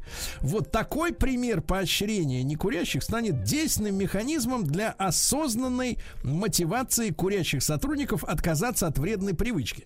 Я вчера вечером уже видел публикации, сейчас они как-то скрылись за валом э, значит, обсуждения этой темы. Видел сообщение, есть какой-то даже союз курильщиков или что-то в этом роде. Да То есть есть общественная организация тоже, э, которая, ну, может быть, им как-то, сказать, вот они обс- обслуживают интересы курильщиков. Жестко сказали нет. Это не равноправие, это не Ну, конституционно. конечно, это ограничение прав. Что нет, конечно, вы же не курите. Что вам-то Ну какая разница? Слушайте, ну некоторые курят там, э, извините, с 40-х, 50-х годов. Ах, и, что, и ку- 40-х, и куда им 50-х. деваться? Я понимаю, что вы, вы, вы хитрец 80-х, просто экономили деньги. А люди курят, понимаешь, потому что им выдавали Да. махорку на фронте, а? Что вы против этого Не махорку, а махру, давайте так Махру это вам выдали в совсем другом месте. Махорку. Продолжайте. Завелся. Не, ну серьезно, это ограничение в правах. Какого... Конечно, давайте. Давайте, нарушение в правах. Значит, товарищи, давайте короткий опрос. Давайте, как думает аудитория, не вы, горлопан, с войны он, понимаешь, Я имею право на свое мнение. Вот я его выразил. Вот и все, выразил, теперь молчи. Всё, молчу. теперь люди будут говорить. Народ не проймешь. Хорошо. Так вот, единичка. Как вы думаете, ребят, плюс 7967-103-5533 на короткий номер, нет, не на короткий, а на наш номер э, в Телеграме. Плюс да. 7967-103-5533, единичка. Да, вы поддерживаете э, право некурящих на дополнительный отпуск, да, во-первых. Двойка, нет, вот с горлопаном солидаризируйтесь, да, что у вас еще... курить, деваться Нет, у вас еще столько трофейных осталось. Да, да, да, бросить не могу. Э, Камель союзнический, как говорили в, так сказать, в известном фильме. Да? Ну и давайте, давайте, и большой разговор. У нас же, давайте так, вот смотрите, хотят прибавить еще 10 дней. То есть официально у нас э, получится, ну что-то вроде там 35, что-то в этом роде, да? Но э, э, насколько реально-то, сколько вам начальство реально дает возможности э, отдохнуть-то? В год. В год, да? М, Вот. э, Ну и действительно, и как оно заботится о вашем здоровье непосредственно? Да, да, да. Непосредственно. Давайте Алексея послушаем. Да, да, Да, да. давайте. Леш, доброе утро, 36. Ты как? С- Ты за на кого? Колчак- Погоди, на- с колчаковских еще фронтов у тебя осталась махорка, брат? За махорку, али, али за Нет, кого? я уже все завязал 10 лет назад с этим. Я Ну, вообще па- па- сам курил с 12 лет. Так, И в 25 бросил. Жена, когда забеременела, я говорю, она мне все, типа, бросай, бросай. Я говорю, да не хочу я бросать. Я говорю, ну ладно, говорю, «э, забеременеешь, брошу, чтобы дети заразы в доме не видели. И вот Мгм. как только она вышла с тестом из туалета, сразу я ни разу не, не курил с тех пор. что, правда? Что сдержать слово. Да, вот как увидел тест, надеюсь, как обрезала, да? Кремень. Да, Крем. да. Леша, ну а что думаешь, что 10 дней справедливо дать таким, как ты? Я как работодатель Так. Так, так скажу, я готов курильщикам урезать на 4 дня. Ах, Отпуск. вот с Не какой 28, стороны, ага. не 28, а 24. Слушай, а скажи, а скажи, пожалуйста, Леш, а действительно этим- они, ты скажи, действительно они вот э, чуть ли не 60 э, минут в день курят? Ну, Ну, понимаете, вот он есть. стоит токарь, стоит токарь у станка работает. Так. И Так. каждые полчаса он бегает курить на лестницу. Это честное слово, это ужас какой-то. Вот он 8 часов, ну, пачку, наверное, выкуривает. Ну, это 26. прям Ну, заядлый такой, видимо, курильщик. Да. да? Ну, и- а, ну я также курил, в принципе. М. Ну, ну не а реже, чем по-другому час. курить смысла нет, Владик. Нет. Вот, а, а- а тем, кто бросит, я готов еще 14 дней добавить. Добавить. То есть, да, добавить. То есть пусть они три раза в год по две недели ходят в отпуск, вот этим готов. А так, Вот видите, ну, хорошо. Итак, все товарищи, товарищи работодатели встают в очереди э, за- от- отсыпать щедроты, правильно? Вот, э, да, давайте Геннадий из Москвы Давайте. послушаем, да, э, эх, не спросили, как у него с отпуском, но у работодателя у него свои собственные счеты с собой. Да, Ген, доброе утро. Да, доброе утро, друзья. Ну что, Вы Гена, знаете, я справедливо добавить-то десяточку? Ты за а? кого, да? Я, За знаете, я из ущемленных? века, как говорят, как раньше путевки для поездки за границу выдавали там профсоюзы для работников, а ездили руководители, так и здесь. Может быть, они 10 дней как бы и добавят, но потом эти 10 дней, знаете, лиш- лишние деньги оплачивать за эти 10 дней никто не будет э, по современному опыту, и поэтому эти 10 дней они растянут на переработки э, в остальные дни. То есть человек не будет не по 8 часов работать, а по по 18. Тем не менее, Гена, а вот скажи, пожалуйста, твое руководство, оно сколько тебе отпуска дают? А у меня плавающий, то есть у меня как э, человек уезжает куда-нибудь, и я свободен, поэтому там бывает больше, бывает меньше, ну, во всяком А я не твоей, о твоем и- здоровье он заботится, человек-то, скажи. Кон- Конечно, конечно. Как? Каким образом, да? Ну, каким образом? Вот Таблеточки какие-то дают вам?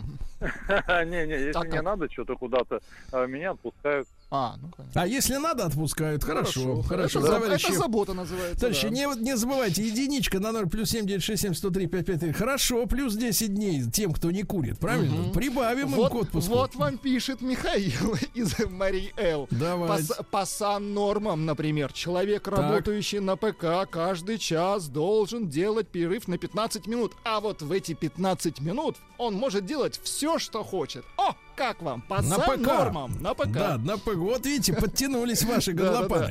Давайте Юру из Рыбинска. Юр, Юр, доброе утро.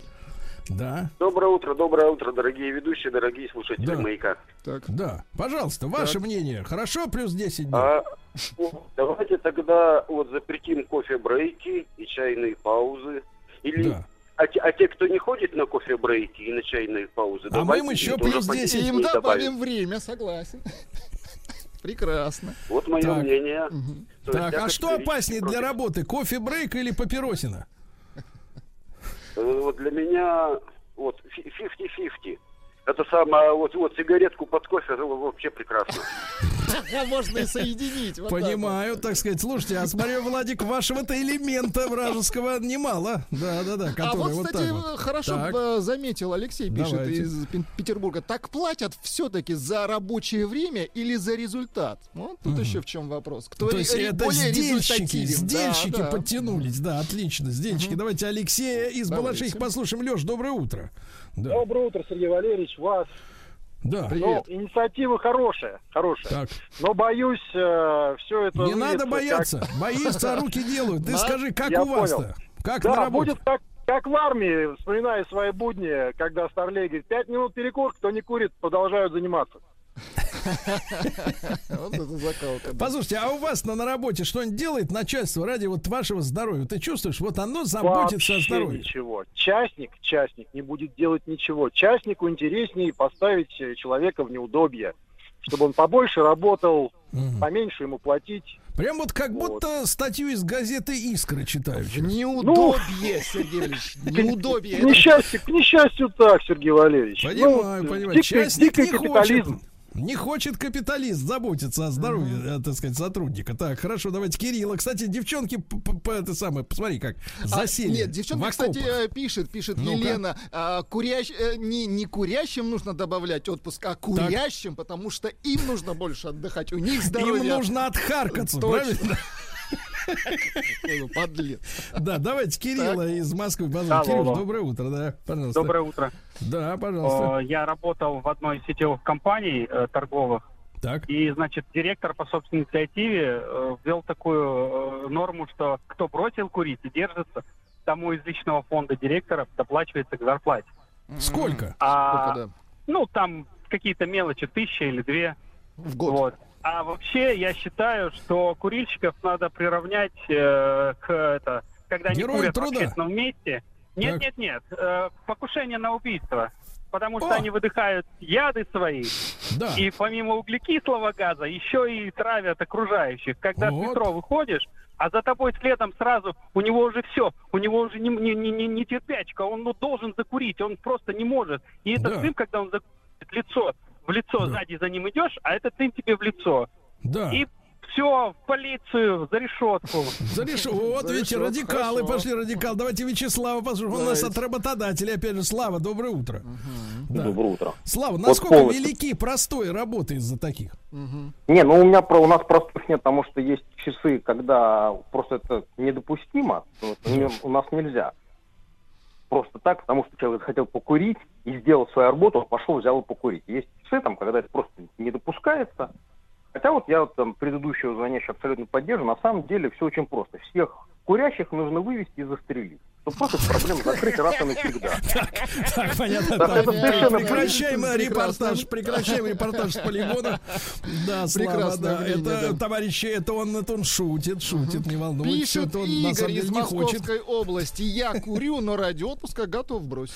Вот видите. Так, товарищи, давайте. Плюс 10 дней к отпуску для тех, кто не курит. Единичка на номер плюс 7 967 103 55. Да, правильно. Двойка. Нет, это как бы, так сказать, конституционно неверно. Сергей Стилавин и его друзья на маяке.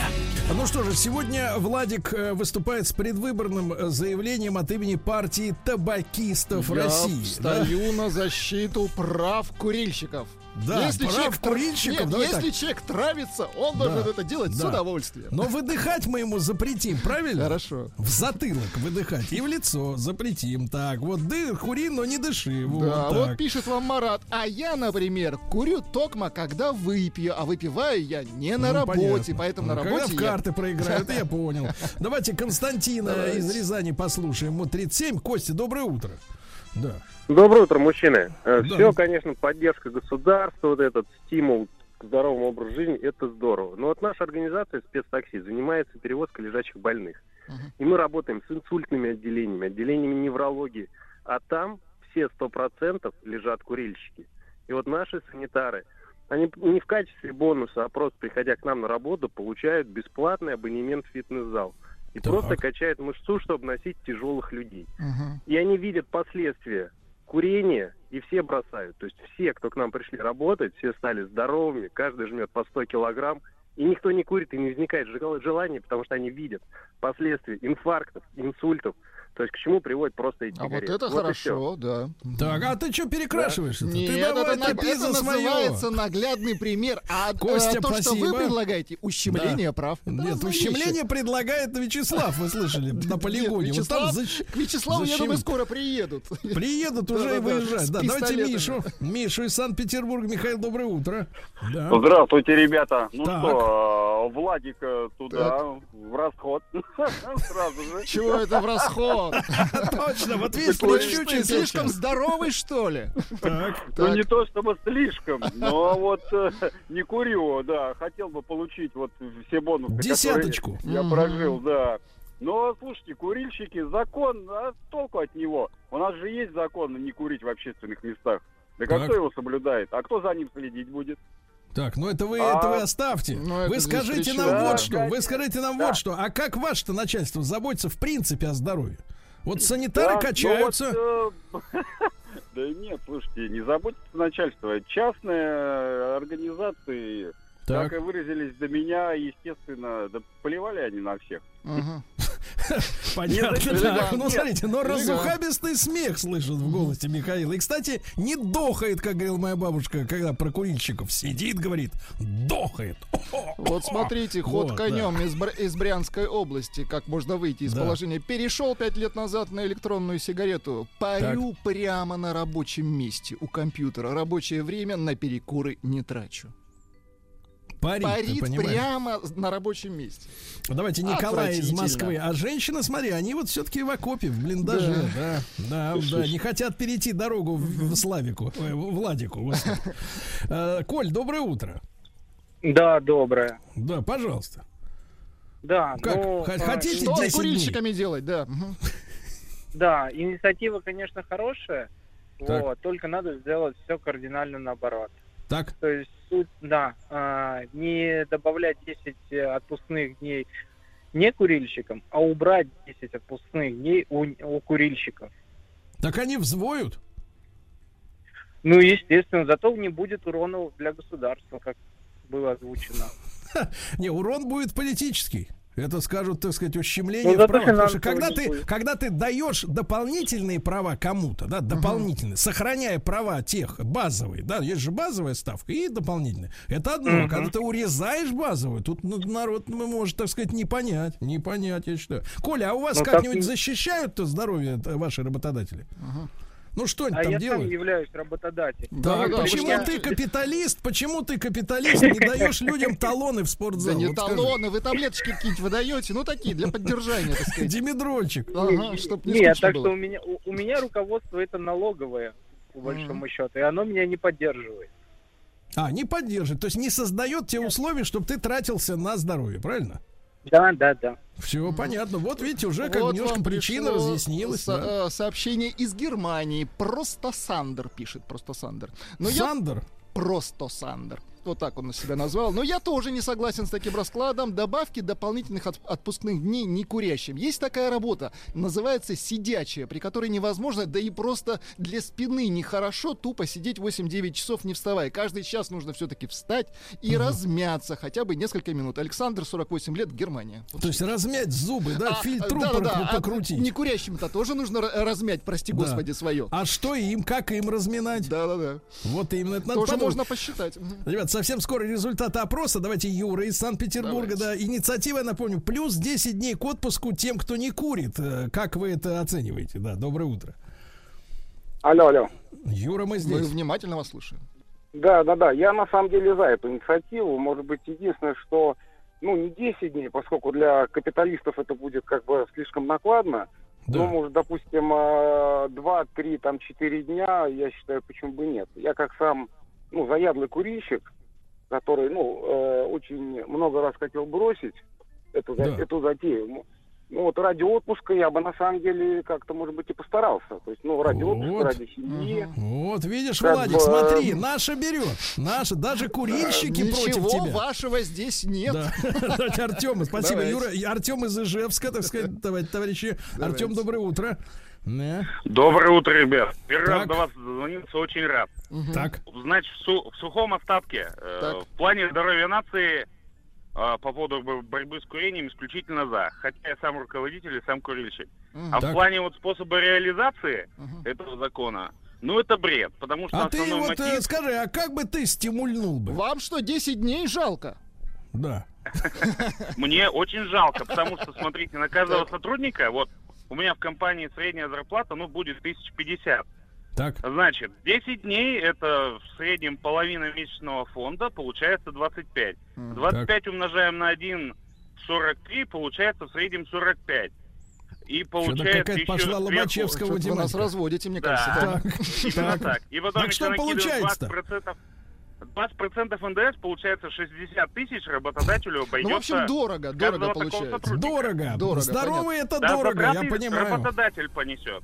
Я понимаю, конечно. Ну, должен, должен кто-то понести, правильно, Владик? Давайте теперь результаты опроса. Так, а? давайте результаты подобьем. Только честно Так. читай цифры. Абсолютно честно. Имеют ли право некурящие на отпуск? А, Да, ответили 84%. 84%. Владик, ты чувствуешь себя меньшинством? Я не курю. Что значит я меньшинство?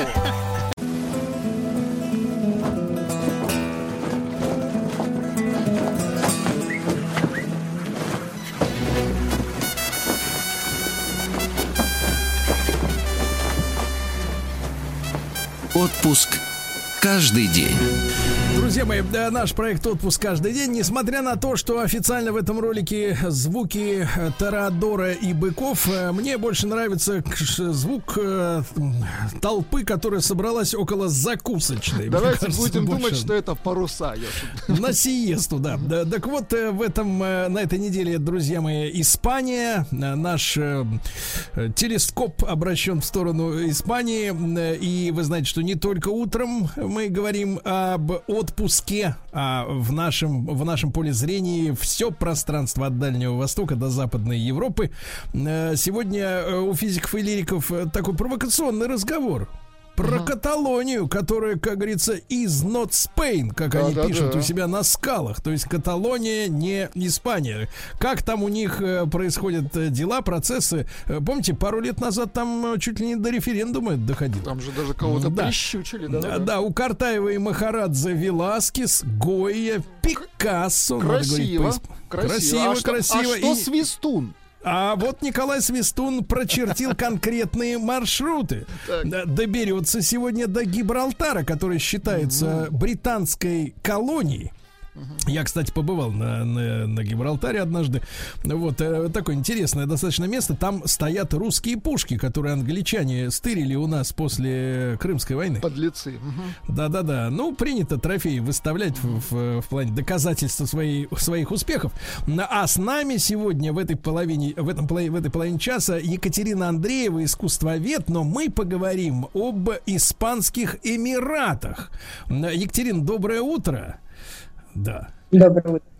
Очень рады э, иметь возможность поговорить, потому что м, все, все помнят, ну, те, которые даже не читали, а не читали многие. Вот, товарищи нашего дорогого Вильяма Шекспира, да, э, помнят, э, что Дездемону, женщину, помните, с белокурыми волосами, Владик, давил Мавр. Мавр давил, да, да, Мавр давил.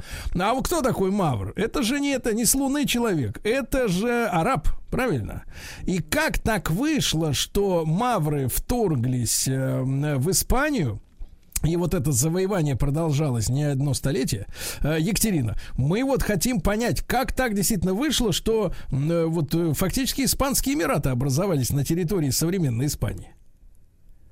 На самом деле эта тема очень интересная, и а, этот интерес стоит начинать как минимум с того, что а кто такие мавры, и действительно ли мавры были арабами.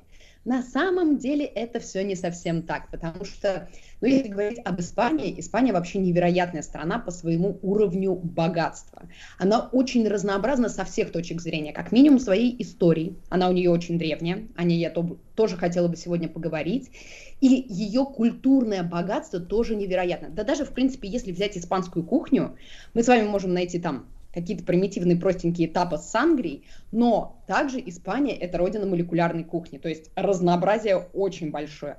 А если говорить об искусстве, то, например, Испания, если мы отправляемся на север, то там мы видим с вами готику, например, Барселона.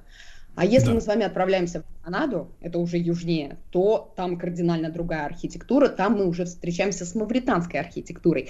И вот здесь постоянно будет некоторый такой диссонанс, потому что на самом деле мавры – это не арабы, это такая некоторая ошибка, которая сложилась в течение истории, потому что маврами называли вообще всех, кто пришел на территорию Испании, то есть все, кто сторонние. Но чтобы понять, как туда попали испанцы, о, как туда попали испанцы, как туда попали арабы, нужно очень хорошо понимать историю. А, потому что Испания, это что она из себя представляет? Ну, вообще, чисто территориально. Это идет полуостров. То есть соседей вокруг, ну, там особо нету. Только вот северная граница с Францией. Так вот, начиная еще со второго тысячелетия, там появились иберские племена. Те, которые, ну, в принципе, благодаря им полуостров получит потом свое наименование. И вот если начинать так издалека, опять же, почему издалека, там, со второго тысячелетия до нашей эры, потому что это на самом деле очень сильно повлияет на то, что будет происходить уже момент истории, когда туда придут арабы. Так вот, там сначала сидят иберские племена. Никого не трогают, абсолютно мирные. Потом в первом тысячелетии туда приходят кельты. С одной стороны, они снили мирное население, мирные племена, которые никого не трогали, им было прекрасно. С другой стороны, они начинают ассимилироваться и приносят туда оружие. Ну или, как принято говорить, нет худа без добра. Уже начинается там некоторая смесь. Хотя ну, для второго-первого тысячелетия до нашей эры это совершенно нормальная история, какую бы мы страну ни взяли, там постоянно кто-то приходит. Потом, в третьем веке до нашей эры к ним приходят римляне. И, как мы, в принципе, понимаем, в то время уже начинается такой настоящий культурный микс. Это местное население, это кельты, это римляне. Это разные языки, разные традиции, разные боги. Но все Екатерина, еще пока- а можно, можно сразу подспудный вопрос? А иберийские племена, это, ну, скажем так, э, в расово-этническом плане ближе к чему в современном мире? А, к сожалению, если мы будем говорить о вопросе этнического характера по поводу древних народов, которые жили во втором, в третьем тысячелетии до нашей эры, они в культурном формате до нас не дошли практически. Ну, вот также очень часто, когда говорят о Древнем Египте, о древние египтяне, никакого отношения современные арабы к древним египтянам не имеют. И говорить об их этническом происхождении достаточно сложно, потому что они, к сожалению, полностью утрачиваются, это с одной стороны, а со второй стороны до нас практически не доходит никакой информации, чтобы мы говорили, могли говорить об этом прям 100%. Это прям вот такой этнос. Там же были вот за время, ну, буквально трех тысяч лет, там смешались все, кто туда мог дойти. Там есть готы, это германские племена, там есть кельты, там есть римляне. Римляне-то сейчас тоже на самом деле не являются, точнее, итальянцы не являются римлянами. Там абсолютно такая смесь, что достаточно сложно определить этническую принадлежность. Ну, понимаю, Но понимаю. Что большие территории, скорее всего, это были люди выше среднего ростом, потому что география очень сильно влияет на то, как выглядит человек. Обычно на маленьких островах люди э, ниже своего роста, ну, в принципе, как и животные, они обычно идут более мелкие. Но это влияние уже территории, я думаю, тут лучше могут объяснить это биологи. Хорошо, хорошо. Друзья мои, Екатерина Андреева с нами, искусствовед. Мы говорим об э, мавританском периоде э, Испании, да? И вот маврами называли всех, при, э, ну, всех чужих, да, условно говоря. А успели ли они, эти мавры, ну, в принципе, слиться в какую-то единую, в единую этническую общность? Ну, как вот мы говорим, есть, э, ну, пытались у нас советский народ, например, создать, да, в Советском Союзе, некий советский народ. Ну, ментально, наверное, это получилось, а вот так вот, чтобы все перемешались, такого, как бы советская власть закончилась э, раньше, чем перемешались. А вот мавры, они стали вот какой-то единой и э, такой э, четко узнаваемой популяцией. Ну, безусловно, а, потому что, как минимум, если мы говорим про территорию Испании, они там провели 700 лет с лишним. Ну, это так, без малого. Плюс есть арабы, которые пришли издалека, они шли через Северную Африку. И вот как раз в Северной Африке они взяли с собой мавров, Мавры, потому что это кто? Это территория Мавритании. Это идет э, северно-западная Испания, то есть э, мавров они захватили ровно вот за пару лет до того, как они захватили Испанию. И вот совместно с маврами, то есть их там было очень-очень много, арабы и мавры пришли на территорию Испании. Испанцы не стали особо активно разбираться, кто есть кто, кто арабы, кто мавры, и назвали всех маврами. И вот в истории на самом деле особо э, их не называют маврами, их очень четко разделяют. Есть арабы, которые завоевали Испанию, а есть мавры, которые пришли вместе с ними. И вот историки не используют выражение мавры, а вот, например, в искусстве и, искусств... и искусствоведы используют э, такое понимание, как мавританская архитектура. То есть где-то оно сохранилось, а где-то нет. Но на самом деле заведомо говорить о том, что «О, мавры пришли в Испанию», это не совсем корректно, потому что пришли арабы, которые всем этим управляли, и совместно с ними пришли как раз мавры. И э, сами по себе, опять же, как они жили. Мавры это, является в первую очередь вот эти небольшие племена, которые там начали ассимилироваться. Это идут берберы, которые приняли ислам. И вот как раз берберов, которые приняли ислам, э, называют маврами. А потом уже в Европе в период 15-16 века абсолютно всех темнокожих начнут называть маврами. Но это не совсем правильно. То есть это вот такая ошибка, которая сложилась в течение времени.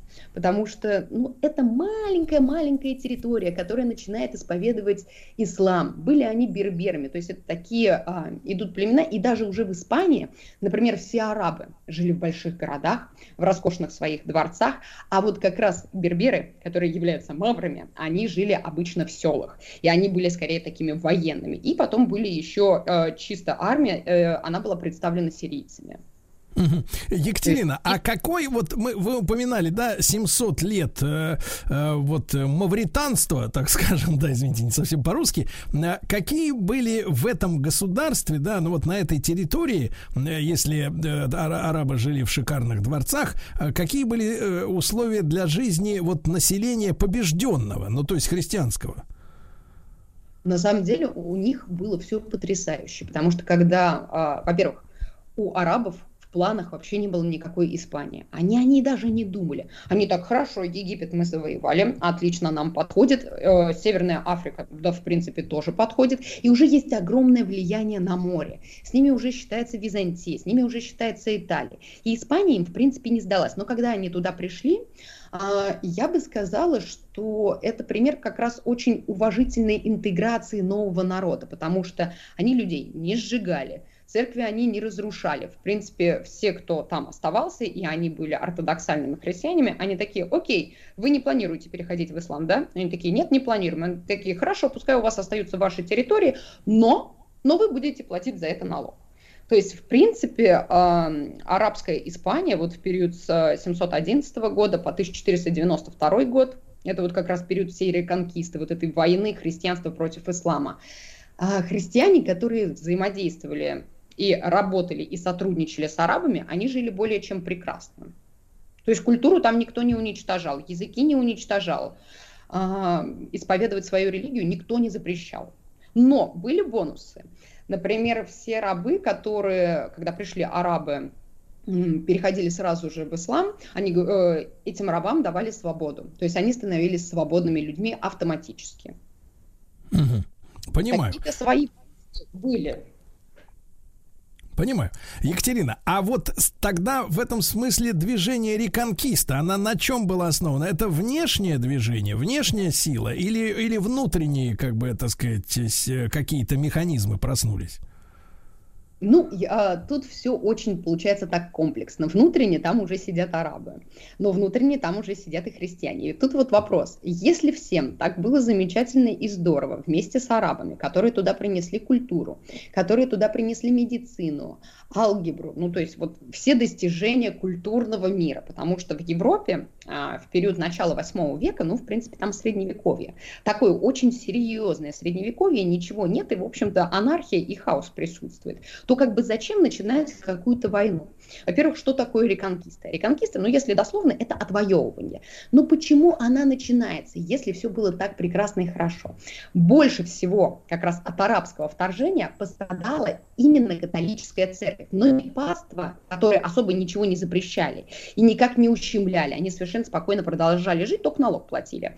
А именно церковь, потому что ам, церковь, которая существовала на территории Испании, ну, как раз будущая католическая церковь, у них были огромные-огромные территории, и она регулярно при населении вестготов, которые там были как раз до пришествия арабов, она постоянно богатела. А когда приходят арабы, они такие, ой, знаете, нам, в общем-то, нужны храмы, мы у вас некоторые церкви возьмем, переделаем под свои мечети. Да и земли, пожалуй, у вас возьмем, потому что нам тут культуры нужно свои выращивать, нам нужно понимать, как это все орошать, но нам нужно с этим работать.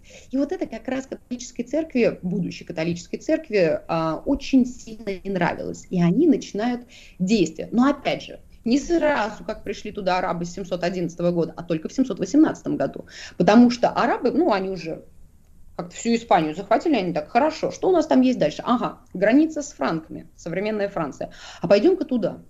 И вот там в 718 году начинается как раз потому что франки такие, нет, стоп, нам своих территорий мало, мы сами планировали тут завоевывать что-то новое для себя, а вы идете к нам. И вот тут начинается противостояние как раз арабов на территории Испании против всей остальной Европы, которая была очень недовольна, что к ним тут, видите ли, идут и территории отнимают.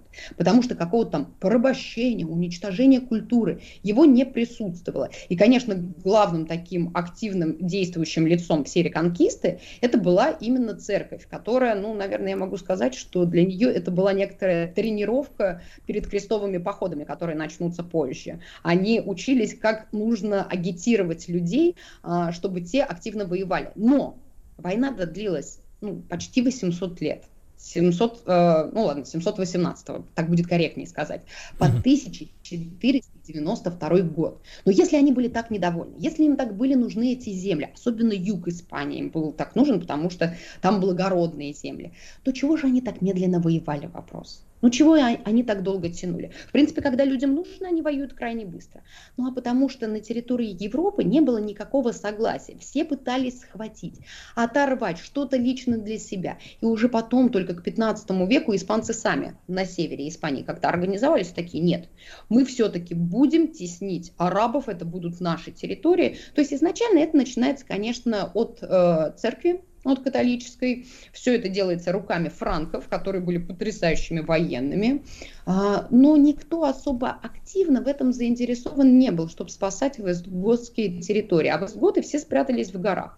Сидели там такие, ну мы что-то вылезем, а нет, обратно спрячемся. Ну, то есть война получалась такой очень неоднородной, и какой-то мотивации особо сильно не было. Мотивация появится у испанцев уже только когда они станут испанцами. То есть когда появятся два основных государства, когда а, произойдет как раз бракосочетание основных действующих лиц, это как раз а, Изабелла I, Кастильской, то есть это Кастильское государство, и Фердинанд II Арагонского, это Арагонское государство Испания. Они вместе объединятся после бракосочетания в середине 15 века. И вот они уже всю Испанию захватили. Там только на самом юге, в Гранаде, сидят арабы, ну там сидит Эмират уже прям маленький-маленький, никого не трогает, у, него там своя вот культура им прекрасна. И они решают, «Да, ну, давайте, наверное, все-таки мы окончательно уберем всех арабов.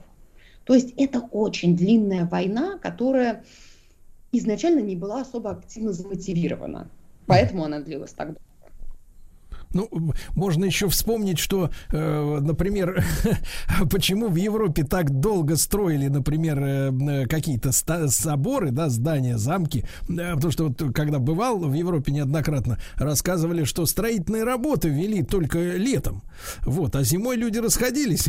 Да, может быть, и воевали так же, вот, так сказать. То есть, в принципе, э, из 700 лет только 350, э, так, по-чистому. Да, Но, в общем, все равно долговато, действительно. А, Екатерина, а сама вот эта мавританская государственность, она за эти 7 веков, она деградировала уже? То есть были признаки какого-то ну, как говорится, вырождения, да, которые тоже помогли завоевать, ну, отвоевать обратно эти земли.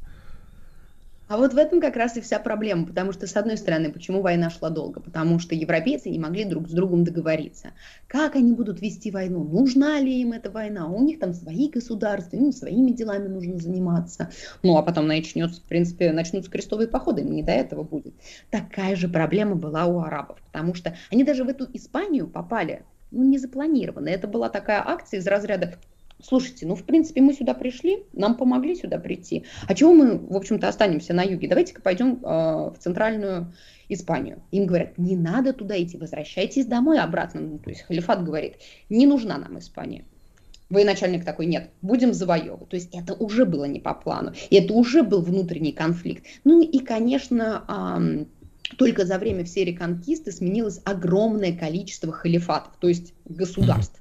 Там постоянно менялись династии, они пытались друг с другом постоянно конкурировать. В принципе, ну, халифат – это огромное государство, но потом в дальнейшем появляется Кордовский Эмират, это маленькое государство на территории Испании, оно там появляется уже в середине 8 века, то есть оно было отдельно от халифата. А потом такие, ну, в принципе, мы разрослись, давайте мы теперь станем кордовским халифатом, то есть отдельным Понимаю. самостоятельным государством. Понимаю. Екатерина, тогда мы продолжим. Давайте продолжим наш разговор и плавно перейдем э, к э, мавританской архитектуре. У нас будет тема, чему Восток научил Запад. Екатерина Андреева с нами искусствовед. После новостей мы вернемся.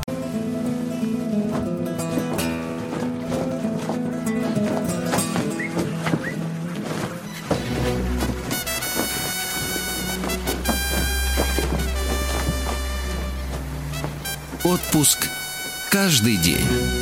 Отпуск каждый день. Звуки на контроле ковид пропусков. Да, толпится народ э, в Шереметьево. Да, да, да. А, друзья мои, ну что же, Екатерина Андреева, искусствовед с нами. Екатерина, еще раз большое спасибо, что вы нам уделили сегодня ваше время. Мы говорим об э, Испании, естественно, о Мавритании, о Маврах, э, вот, и о процессе реконкисты, да. Екатерина, а вот те события, которые описаны товарищем Вильямом Шекспиром, они э, вот как бы такое действительно могло быть на самом деле, чтобы белокожая женщина, вот, э, вот как бы так сказать, была объектом внимания Мавра. Э, Народ волнуется. Нет, безусловно, такое могло быть, с учетом, что но они руководили всей Испанией, и это вполне себе могло быть, при том, что ну, в течение почти восьми сотен лет они ассимилировались на этой территории. Поэтому, да, это присутствовало, но, кстати, что самое любопытное, именно женщина стала причиной, почему вообще арабы отправились в Испанию. Это произошло, ну вот, прям случайно, потому что, ну, приблизительно в начале 700-х годов арабы уже завоевали Северную Африку, и сиделось им там прекрасно. И вот жил-был там, на самом севере Африки, граф, у которого было небольшое такое графство, который, ну вот у него была дочка или жена, к сожалению, эта история, она крайне-крайне неоднозначна.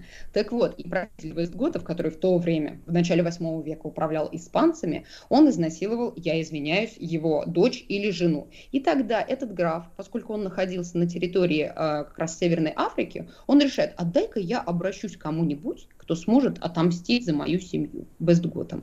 И он обращается как раз к арабам э, и говорит, знаете, у меня тут есть пару кораблей. В разных источниках пишут самое разное количество, но где-то штуки 4 для завоевания вот целого полуострова. И он выдает эти корабли арабам, и арабы отправляются. А арабы в основном как завоевывали? Они делали набеги.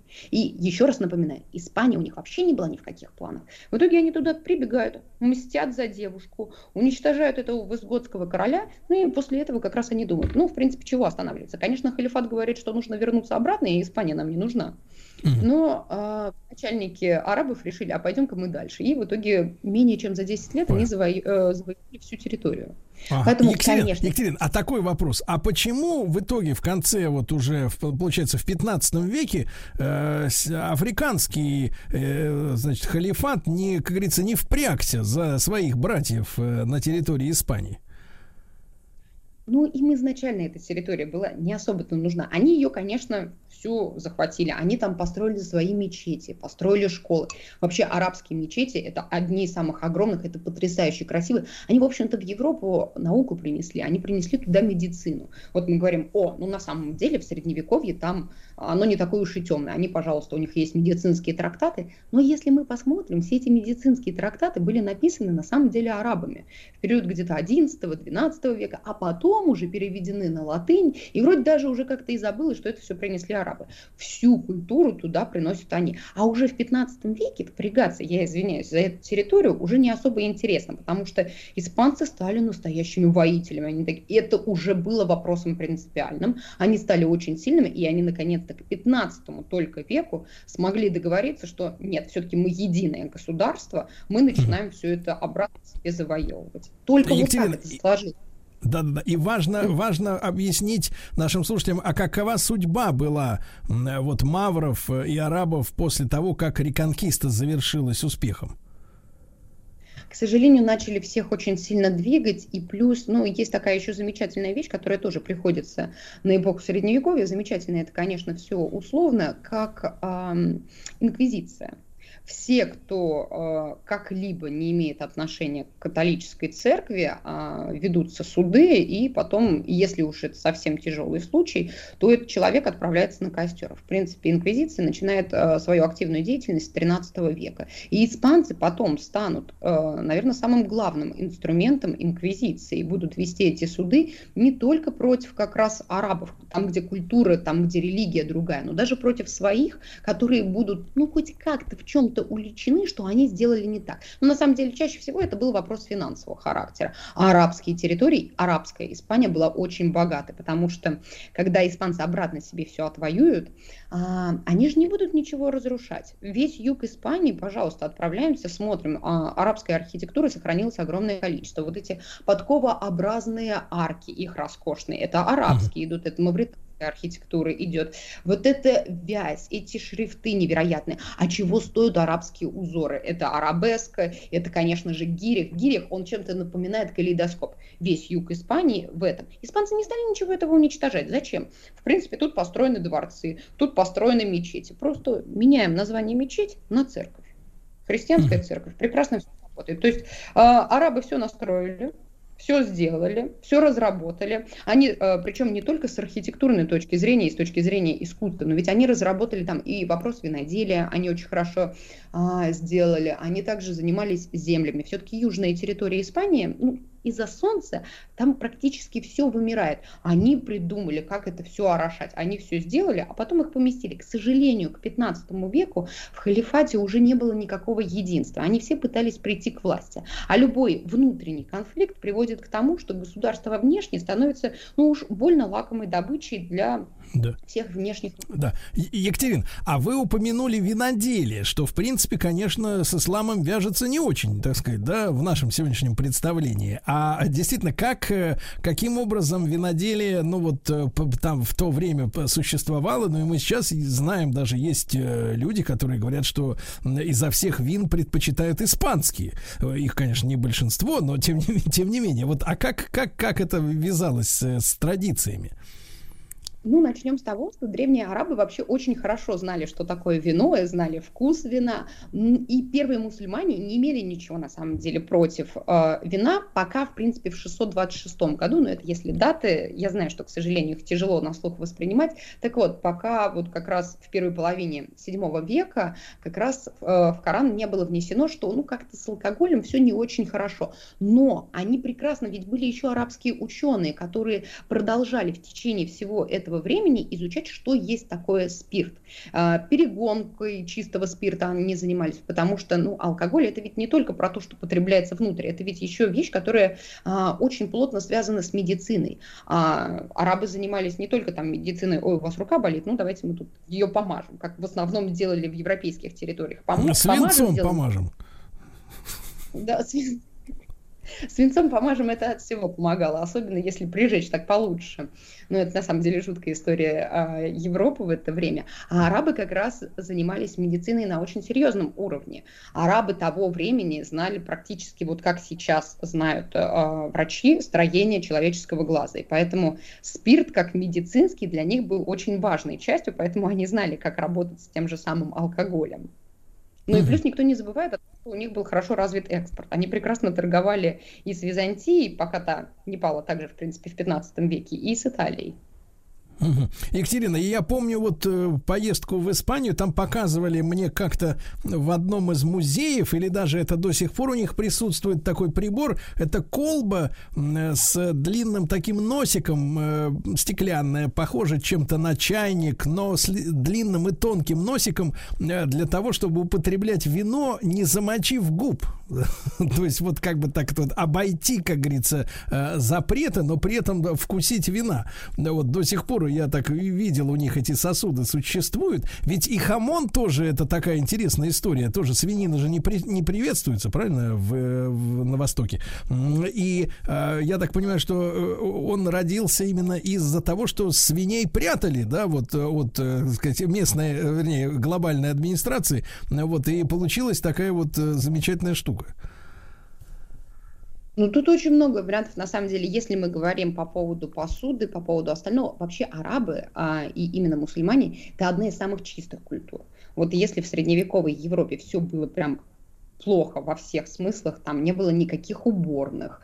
А, нельзя сказать, что люди были особо чистоплотны. Нет, безусловно, были там а, и сауны, и термы, которые оставались еще от Римской империи. Но все же а, люди средневековья, они благодаря как раз а, и тем же самым варварам, и тем же самым франкам, они погружаются, ну, в такой прям, а, ну, не то чтобы очень грязный, но все-таки в средневековье. Арабы это другая культура, это очень благородная культура, а, которая в вопросе там чистоты, чтобы все было аккуратно, все было красиво, у них все было очень хорошо разработано.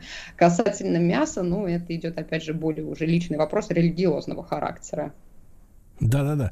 Вот, Екатерина, а э, действительно, вот э, это великая получается, да, культура со своей э, замечательной архитектурой, колористикой выдающейся, действительно, вот это мозаичное оформление поверхности, это до сих пор радует глаз. А, м, благодаря чему, как вы, э, как вы думаете, вот таких они достигли высот? То есть вот что было причиной э, для такого подня, подъема и культуры, и медицины? Ну, во-первых, а, оно же не произошло как-то резко. Уже начиная с самого их начала, то есть это еще приходится на первые века, они в себя очень активно впитывают. Они находятся в очень удобной точке. Они в себя начинают впитывать египетскую культуру. Египтяне были очень развиты с точки зрения архитектуры, с точки зрения медицины. Они в себя впитывают еще греческую культуру, римскую культуру. Но это все то, что мы привыкли как-то к европейским территориям относить. Но также у арабов были торговые связи и с Индией, и с Китаем. Оттуда они перенимают и числа, то есть они начинают использовать очень такие э, сложные цифровые значения, то есть не как там, например, у римлян, а вот 10 у нас будет крестиком, например. Они берут очень большие числа. Э, В принципе, слово алгебра происходит от фамилии одного из арабских ученых. А, Также они разрабатывают и медицину, они всю тоже берут оттуда, роскошные ткани. У них очень хорошее было географическое положение для того, чтобы все в себя впитать. И плюс а, сама культура, сама их религия, ну, она достаточно на тот момент, ну, в шестом веке, она только в шестом веке, получается, вру, в шестом, в седьмом веке а, она начинает зарождаться в начале седьмого века. И там очень поощрялась наука. У них везде открываются школы. Быть умным и образованным это было, ну, в принципе, неотъемлемой частью мусульманина. Ну, не- ну, нельзя было так, чтобы он был необразованным человеком, он должен очень много знать. И они вот эту культуру а, везде пытались нести и дарить. Что касательно архитектуры, тут всегда есть объяснение, откуда берется какая форма. Например, вот эти их а, известные подковывидные арки. Почему, например, у европейцев их, э, их не было? У европейцев либо полуциркульная, которую они взяли у римлян, а, либо стрельчатая. Ну, потому что больше как-то особо своего развить было сложно. Ну, вот стрельчатую они создали. А вот как раз подкова видная, она очень мощная, потому что ам, арабские мечети, например, ам, есть потрясающая постройка, это мескита. Вот это, она находится в городе Кордова. Там а, где-то примерно 800 колонн. Это очень тяжелое строение. И чтобы его держать, нужна арка, которая не будет разрушаться. И как раз подкововидная арка создает максимальное напряжение, чтобы это держать. То есть форма рождается за счет нужды это все держать. То есть все это, все это продумано с точки зрения, прежде всего, инженерной необходимости, да, не просто какие-то вензельки и красота. Екатерина Андреева, искусствовед с нами.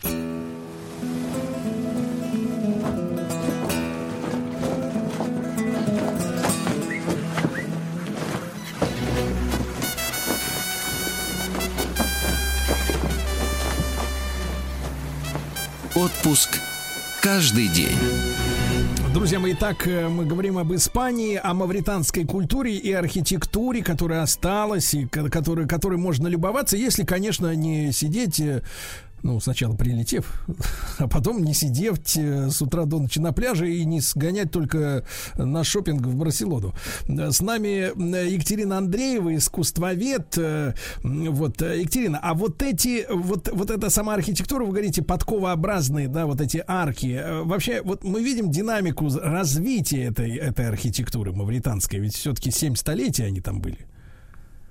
Конечно, сначала они приходят со своей собственной архитектурой, то есть это вот эти арки, это полосатость в их архитектуре, это очень сложные, невероятные своды, ну, по-простому они называются сталактитовые, а более сложные это называется мукарны, очень роскошные, они приходят со своими узорами, ну, как минимум, арабская каллиграфия, но потом они такие, о, европейские страны, что у них тут есть? О, романская архитектура, готическая архитектура, они что-то постепенно начинают тянуть, а уже потом, к завершению своей истории на территории Испании уже к 13-15 векам, они начинают все активнее и активнее перенимать европейскую культуру. И вот, например, Альгамбра в этом огромном комплексе уже практически не присутствует а, вот этих роскошных подковообразных арок. Они полностью переходят на европейские полуциркульные арки. Единственное, они их чуть больше вытягивают, потому что они так становятся прочнее и на самом деле живописнее. То есть уже к концу своей истории они прям культурно хорошо, визуально именно культурно ассимилировались с Европой. А если говорить про вопрос той же самой медицины, то, конечно, сохранилось очень много а, записей у арабов о том, когда они вспоминают, как они знакомились с европейской медициной, что там, значит, приходит больной человек, ему просто что-то отпиливают, и тот пишет, ну, можно же было лечить, можно было что-то сделать. Я знал, что сделать, но мне сказали, что да, мы ему просто отрежем, а через пару дней этот человек умирал. И это было вот абсолютно везде в Европе. Ужасно. А касательно... Уж- Да, она, она видоизменялась. Ужасно. И эти люди учат нас жизни. Да. Шучу. А, э, да, Екатерина, а вот на что вы посоветуете обратить внимание, действительно, какие памятники э, вот той эпохи сохранились до сих пор? Насколько велики потери вот за прошедшие, получается, еще почти 700 лет с момента окончания э, вот э, реконкисты? Я бы сказала, что потери не столь велики, скорее присутствуют очень большие виды изменений. Например, один из самых ранних памятник- э, памятников арабских, который появляется на территории Испании, это мескиты в Кордове. Это идет мечеть. Вообще ее начали строить еще в Эстгоды в 600 году для себя. Ну, наша христианская церковь. Пришли арабы такие, о, нам нужна мечеть. И они ее перестраивают в огромнейший памятник. Мескита потрясающе сохранилась. А, там прям леса из колонн. Это очень красиво. Я знаю, что ну, люди любят делать красивые фотографии там, для социальных сетей. Мескита для посещения в Испании это, наверное, обязательное место в плане своей красоты и как раз прикосновение вот к той культуре, которая раньше была на территории Испании. Также сохранилось, э, сохранился Алькасар в Севилье, севильский Алькасар. Памятников много сохранилось, потому что испанцы, когда все это обратно себе забрали, особенно южная территория окончательно, ну та же самая, пожалуйста, Гранада, они ничего не уничтожали, они, ага, хорошо работает, хорошо выглядит, ну, в принципе, много чего менять не будем, единственное, увеличим территорию, они достраивали. Арабы, когда пришли, достраивали, увеличивали пространство, также и христиане, когда уже все это завоевали, они это не уничтожали, все эти потрясающие своды, а, как раз сталактитовые, они сохранились. А, Вся эта вязь арабская, она тоже сохранилась. Просто, а, например, в мечети можно увидеть, что она сама по себе это мечеть, но там стоит христианский алтарь. барокко и все остальное. То есть эта вся культура в Испании очень сильно смешалась, и она очень хорошо сохранилась. Э, Потому что уничтожать, это же значит, надо будет сначала строить. Это сначала уничтожить, все это разобрать, а потом заново строить. Это не времена Римской империи, когда это Колизей, его точно нужно разобрать под наши христианские церкви. Это другая немного история, они просто это все адаптировали под себя. Екатерин, а вот наследие, да, вот мавританской э, медицины, про медицину понятно, а что касается именно архитектуры, да, искусства, после того, как территория была вновь э, полностью, э, значит, возвращена, да, к католицизму, мавров, так сказать, притеснять начали, вот после того, как все эти территории оказались снова испанскими в государственном плане, эти традиции, эти вот какие-то архитектурные решения, они дальше поползли по Европе или, в принципе, остались только лишь как вот артефакты, какие-то памятники былой эпохи? Это осталось на самом деле только в Испании, потому что в это время уже значительно, ну это 15 век победа, в это время с точки зрения искусства очень сильной стала Италия. У них там как раз раннее возрождение, там а, вся европейская территория, они, она возвращается к античности, они обращают а, свой взгляд на то, что, оказывается, греки и римляне строили потрясающие памятники, и мы хотим делать так же. Поэтому, к сожалению, ни арабская архитектура, ни готическая, то есть средневековая, какого-то дальнейшего продолжения не получила, только если мы говорим о каких-то элементах, потому что конструктивную часть, по большей части на себя взяла именно античная культура. Ну, нет, если мы говорим там про своды, про купола, это, конечно, было заимствовано, но с визуальной точки зрения, конечно, европейская культура вообще ничего не взяла от арабов. Конструктивную, да, ну, то есть, чтобы не было похоже, чтобы никто не заметил, что мы все взяли у арабов. Понимаю, понимаю. Екатерина, большое удовольствие с вами общаться. Спасибо вам огромное. Екатерина Андреева с нами была, искусствовед э, в нашем цикле «Отпуск каждый день». Ну а разговор об Испании продлится у физиков и лириков, и в шоу Картаева и Махарадзе, и у Николая Свистуна.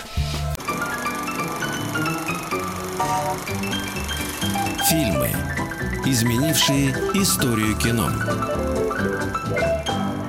Друзья мои, э, ну, я э, рад, рад приветствовать вас э, в нашем, э, э, в нашей рубрике «Фильмы, изменившие историю кино». Олег Грознов, э, киновед, искусствовед, научный сотрудник библиотеки имени Тургенева. С нами Олег, доброе утро. Здравствуйте. Ну и сегодня мы с вами вступим на скользкую дорожку, Олег, потому что мы будем говорить о Белоснежке и семерых гномах. А ведь это, как говорится, картина-то подвергнута в последние годы, да уж, наверное, может быть, лет пять, как э, сильнейшей обструкции современных борцов за равенство и прочие кайфы. Потому что и гномы там не те, какие надо. Понимаете? И вообще как-то все мутно и неправильно. И, я не знаю, исключен ли этот фильм, как унесенные ветром из площадок типа Netflix.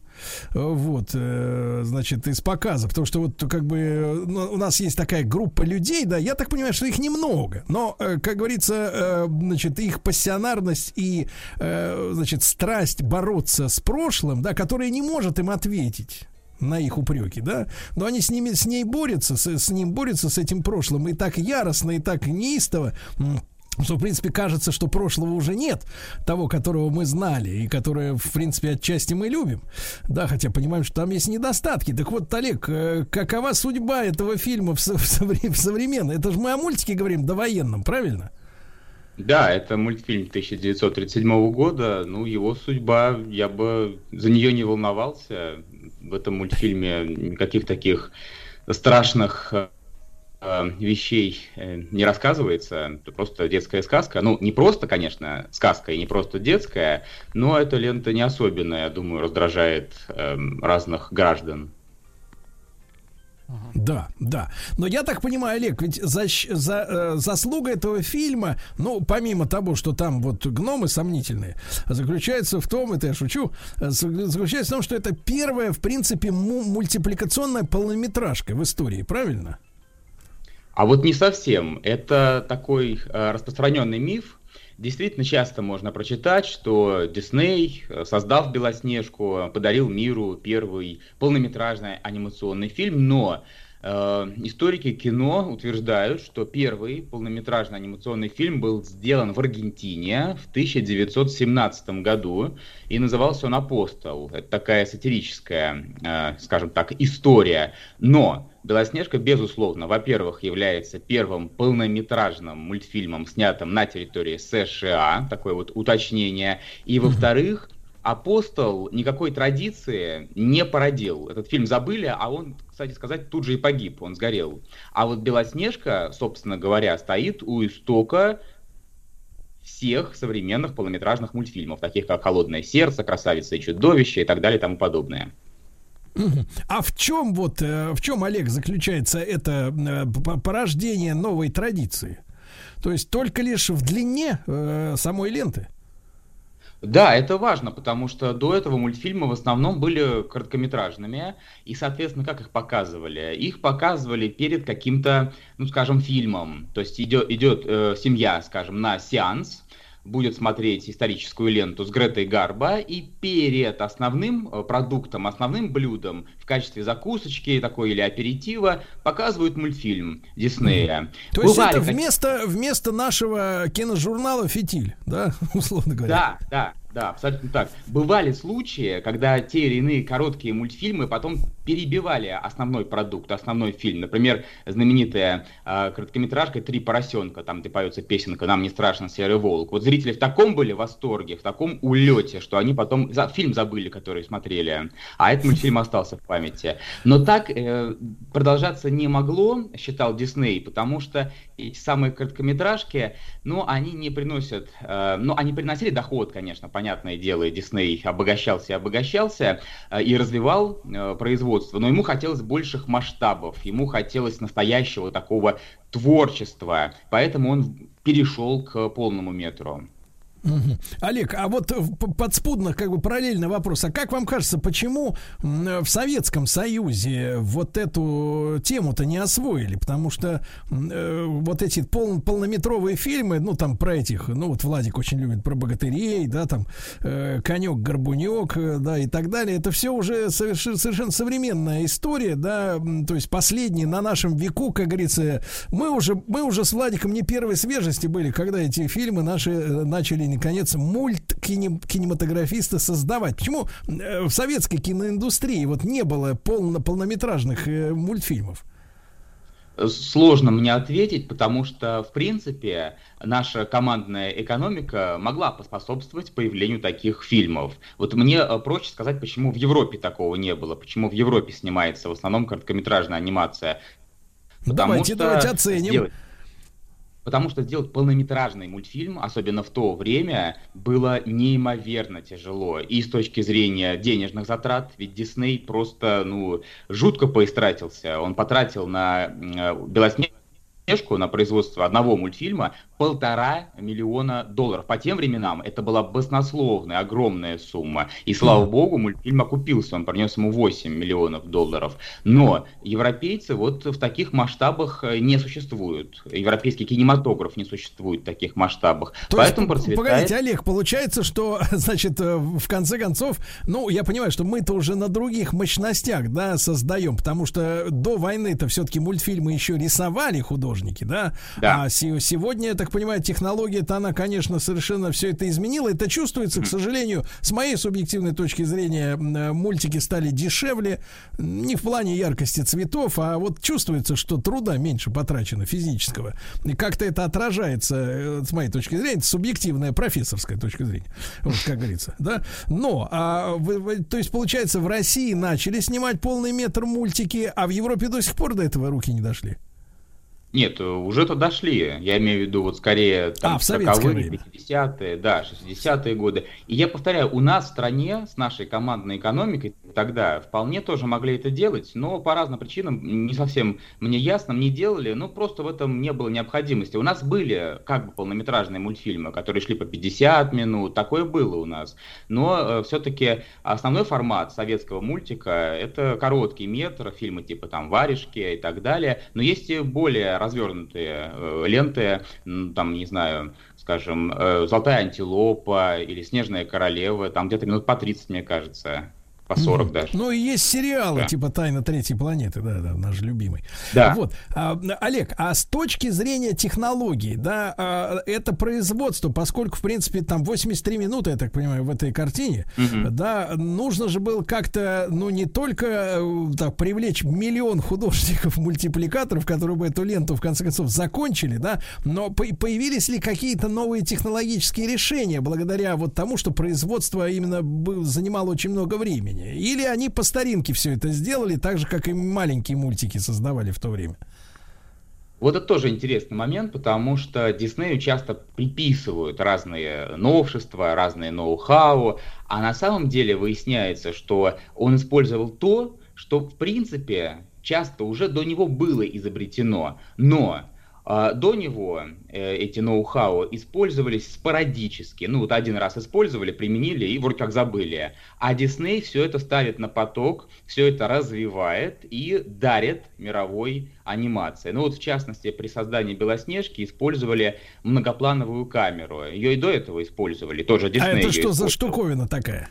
Это очень интересная штука. Э, Дело в том, что анимация э, в те годы э, чаще всего была послойной. Что значит послойной? Значит, что фон нарисован отдельно, и он может не меняться, а персонаж на этом фоне изображается таким образом, что Ну, его на прозрачной положение- пленке, правильно? На прозрачной да, пленке, да, правильно, вон да, там он на корячится. пленке. Да, и это, конечно, облегчает работу. Но э, если нужно какое-то интересное и сложное движение камеры создать, например, камера наезжает, приближается, или камера панорамирует, то есть движется, например, направо или налево, то все выглядит как-то плоско, неестественно, слишком карикатурно. И вот Дисней использует многоплановую камеру, которая позволяет работать с многими слоями. То есть э, на одной стекляшке там деревце нарисовано, на другой стекляшке, которая под ней, еще два А, деревца. ну и понятно, то есть они, они по-разному сдвигаются относительно объектива, Да, относительно да, ну, нахождения, нахождения к, объ- к, ну, к зрителю, да, правильно? То есть ближайшее Да, дерево двигается сильнее, дальнее меньше, ну и вот Да, это вот, да. да. Круто.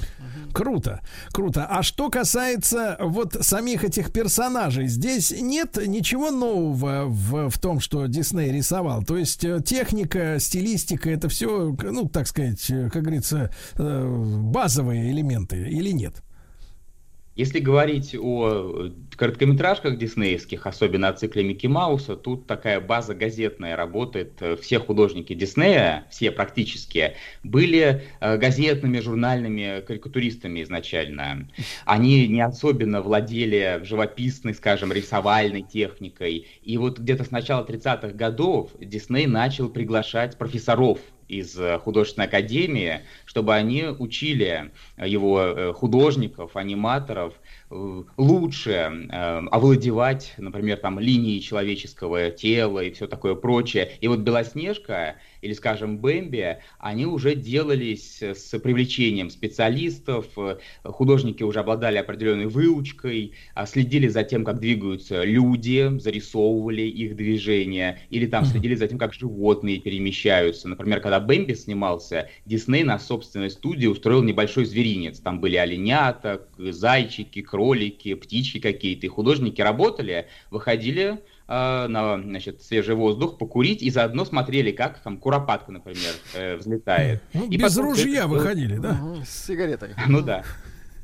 А, Олег, а вот смотрите, нам же известно, что у нас э, в мультипликации использовалась техника э, достаточно, ну, ну, достаточно продолжительное время, э, когда мульт э, персонажей перерисовывали с кино, да, то есть сначала снималось кино, а затем вот все вот эти движения, почему они так реалистичны в сталинской так называемой, да, э, мультипликации, Э, потому что это перерисованные люди, да, там какой-нибудь Лель там или, не знаю, женщина в кокошнике, а они движутся совершенно естественно, потому что это изначально кино, э, которое перерисовано. Американцы этим не пользовались или как бы это забросили достаточно рано?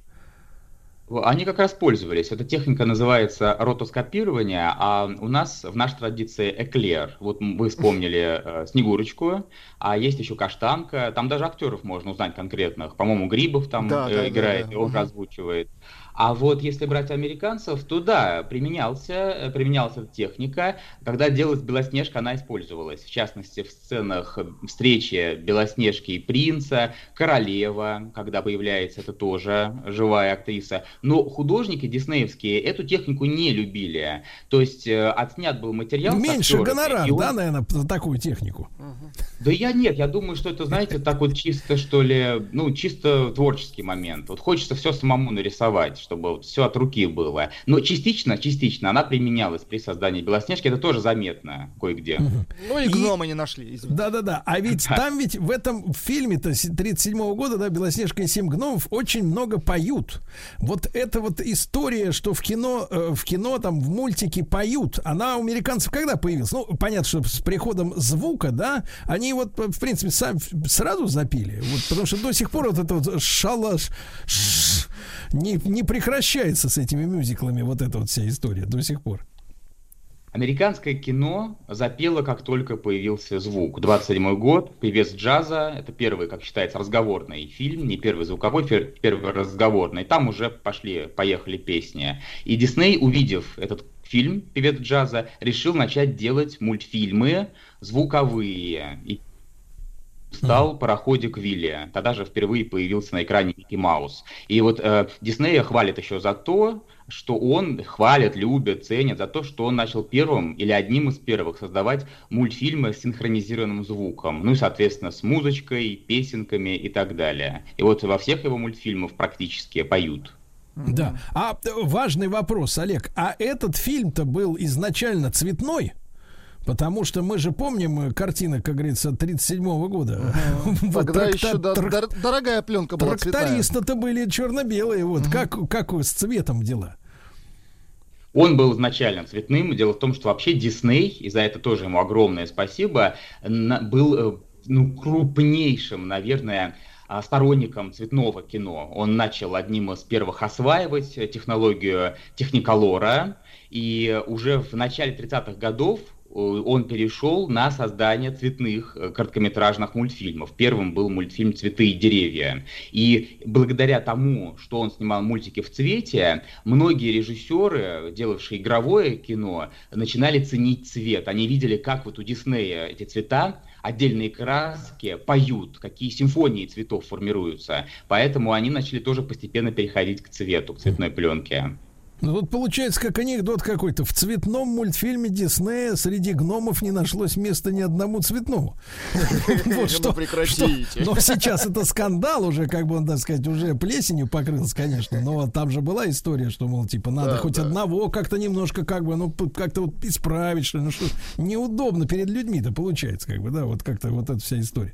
А, Олег, а насколько, а, насколько тогда в Америке, ну, понятно, 37 год не сейчас, э, это мы сейчас живем в условиях, когда, э, я не имею в виду коронавирус, я имею в виду, что, с- к сожалению, киноиндустрия опустилась до подростков.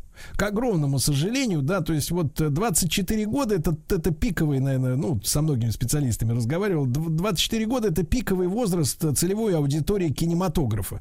Поэтому, ну, именно прокатного кинематографа. Поэтому отчасти, мне кажется, вот э, есть ответ на вопрос здесь, да, и это мировая тенденция, э, почему нет серьезных глубоких фильмов сегодня. Не потому, что режиссеры дебилы, а потому, что они ори- ориентируются на аудиторию, которая не готова еще в силу возраста, к огромному сожалению, думать, говорить о тех вещах, которые волнуют таких э, магикан, как Владик 50-летний, да, и как я.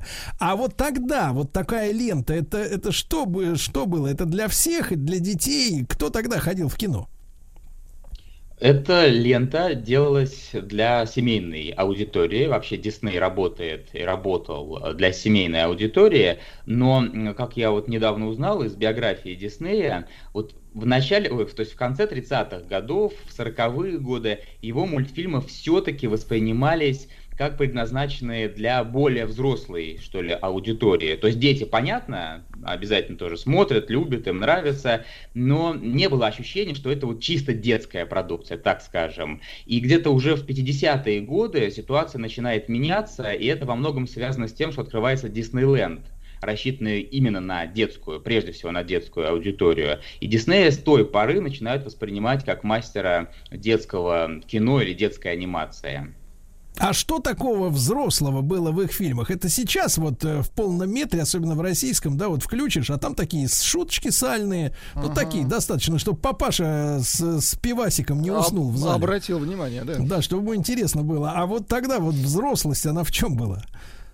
Вот мне кажется, что взрослость была, а, скажу такую фразу достаточно общую, в высоком художественном уровне. Просто я Белоснежку люблю с детства, это мой любимый мультфильм был. И я совершенно точно знаю, что в детстве меня интересовал сюжет, сами эти гномы, которые там такие милые. А вот э, недавно буквально я пересмотрел этот мультфильм и уже не на гномов обращал внимание, а на то, как это удивительно сделано. Вот я буквально прослезился в финале, но не потому, что «Любовь, морковь» победила, это тоже здорово, а потому что это произведение искусства. Вот нужно определенной зрелостью обладать, мне кажется, для того, чтобы это оценить и прослезиться.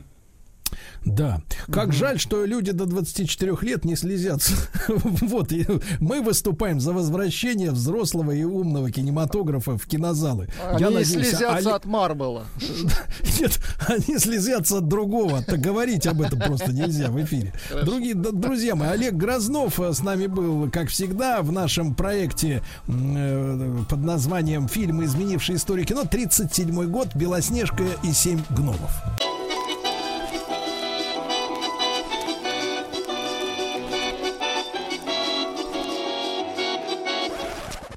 Конфетки-бараночки. Дорогие друзья, э, конфетки-бараночки, с нами Павел Сюткин, историк русской кухни и писатель. Павел, э, доброе утро. Как спасаетесь от жары? До- Доброе утро, друзья. Спасаемся холодной окрошкой с кефиром. А, Вот. да, понимаю, это вызовет сразу массу споров. И Да. берем яблочный сок холодный и разводим его минеральной водой и такой с газом. Вот это Я уж думал, я уж думал, гоним сидор. Так, хорошо. Хорошо, Павел, но сегодня, я чувствую, вы вступили такую на опасную дорожку. Вас могут причислить э, к сторонникам сексизма. Потому что заголовок-то Ой, ой, да, не тревожный. говорите. Да, женщина. Не говорите товарищи, это нет, я не могу не сказать, меня это ласкает душу. Женщина м, на кухне. О, боже. Не на кухню пока что, а на кухне. Хотя, хотя, конечно, Павел, сегодня мы живем вот в перевернутом мире, когда, например, женщина гордо говорит. Не просто она говорит, как бы потупив очи, а гордо говорит, я тебя обслуживать не буду. У меня маникюр. Я готовить не нанималась вам кухаркой. Я женщина. Как жить, Павел? Как жить? Вот, вот на самом деле, как жить. Мы с вами вот уже, наверное, больше года рассказываем о русской кухне, а о самом главном на этой кухне так вот и не заводили речь. Вот, о женщине. Вот, был у нас только сюжет о том, как большевики пытались ее избавить от кухонного рабства. Вот, но это такое уже более, более позднее веяние в нашей жизни. Вот. А изначально-то смотрите, ну, конечно же, э, женщина на кухне, она была всегда, наверное, действительно кухня, это, ну, кухня, когда она еще такой, таковой даже и не называлась, может быть, вот, всегда она заправляла у печи, готовила там на большую семью, э, а другими, собственно, семьи, наверное, на Руси-то и не были зачастую, вот, то есть она ответственна за питание, продукты, порядок в доме, но профессиональный повар всегда почему-то мужчина. Начиная от э, самых там первых русских э, летописей, княжеский повар читаем, э, мы там, или, например, э, в Домострое, это 1550-е годы, целая глава так и называется «Поварам наставление». Не поварихам, не кухаркам. Вот. Или какую-нибудь там расходную книгу патриаршего приказа там 17 века откроем, читаем, да, да стряпчем там на всех отпустить, на поваренную службу отпущено поваром, в приспешничью службу приспешникам а- а- отпущено. Нигде женщины нет. То есть профессиональный повар, работающий у хозяина там, или по найму, вот всегда, всегда от чего-то мужчина. Тогда, женщина Павел, это- Павел, тогда у нас э, вопрос-то крамольный еще более глубокий. Он звучит так. как женщина просочилась на кухню? Вот, просочилась с огромными на самом деле усилиями. Вот. Все это на самом деле, конечно, связано, как вы понимаете, не, с- то- не только с кухонными делами, ну и, а и вообще с такой демократизацией общества, как бы развитием культуры. Э, Вот. И да, действительно, у нас э, лишь с конца 18 века в русской кухне открывается действительно такой век женщин-кулинаров.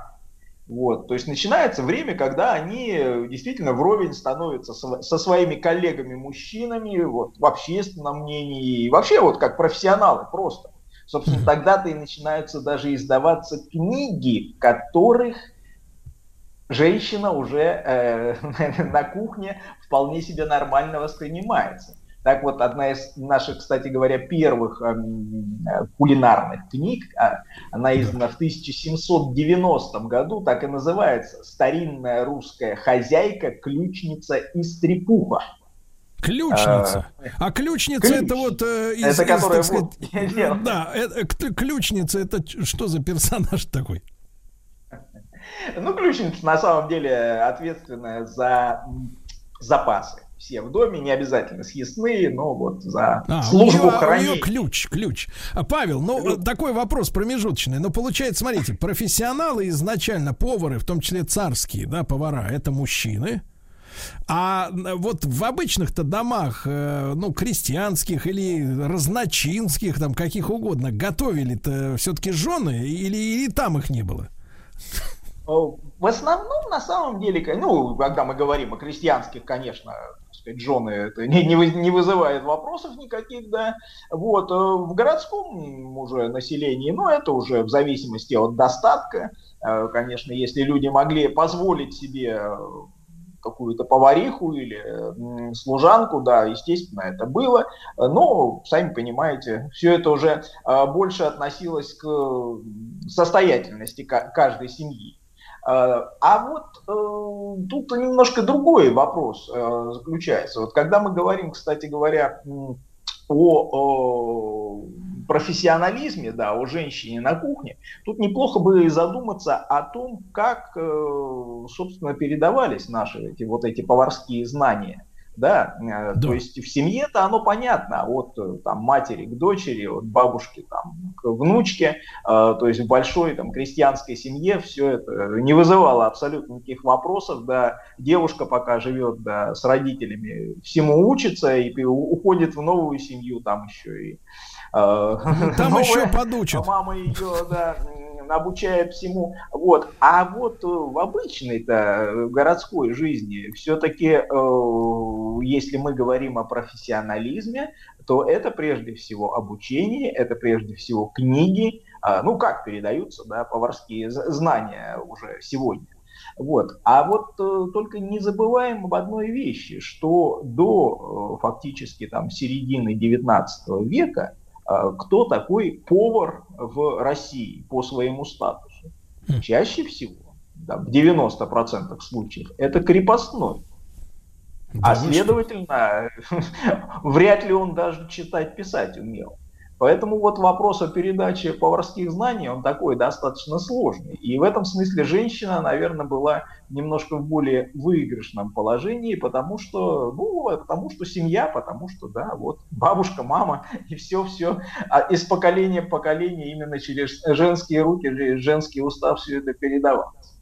Но, тем не менее, а, э, как мы уже сказали, все-таки 18-19 век, все начинает меняться.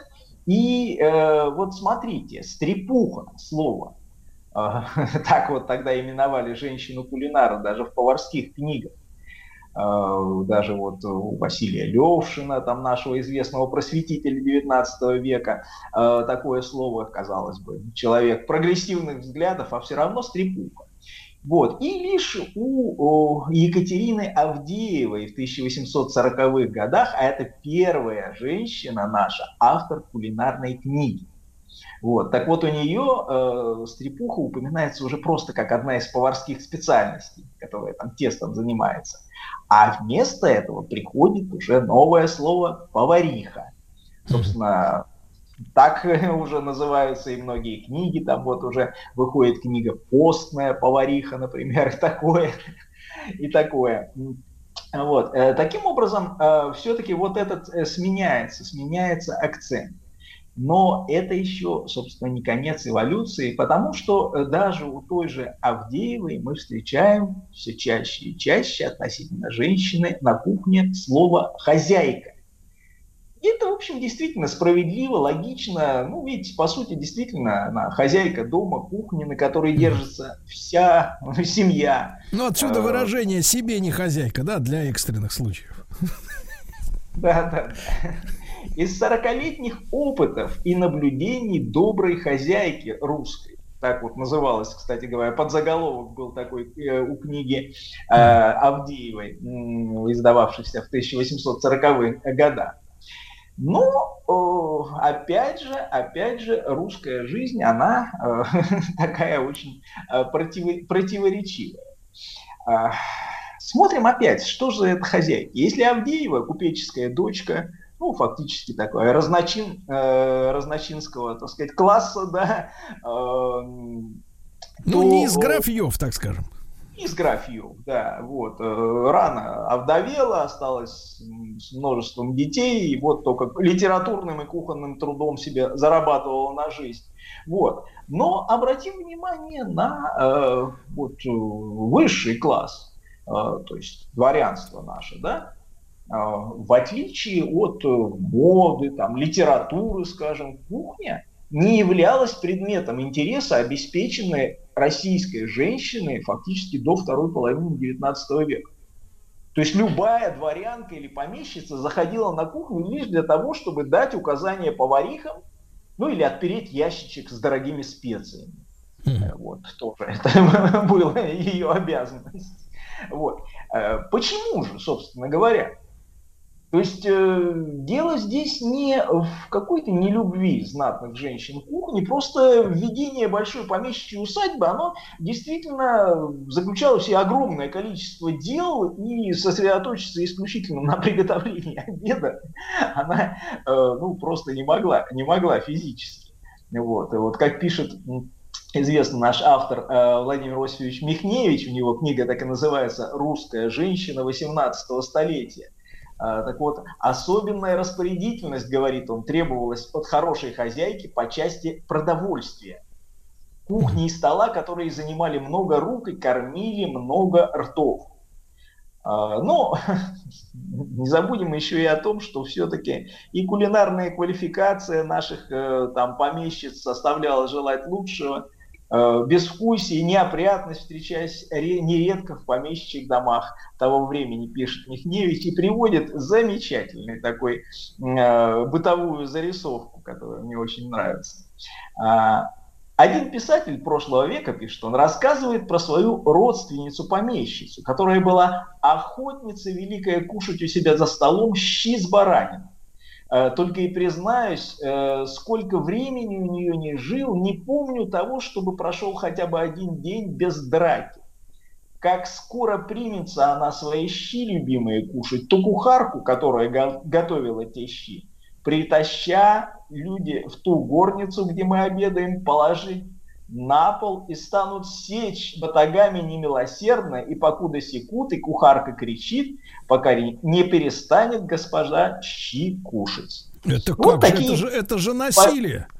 порядки, да, любовь к еде и уважение э, к поварскому Ну, э, труду. наверное, наверное, наверное, Павел, психиатры обнаружили здесь бы какое-нибудь э, сращение в мозге каких-то участков, отвечающих за слуховые галлюцинации и вкусовые ощущения на языке. Вот, наверное, Это да, это допол- до- дополняло как-то еду, да, делало ее более насыщенной, яркой. Ну, это как э, Э, футбол смотреть перед телеком с, с тарелкой борща, да?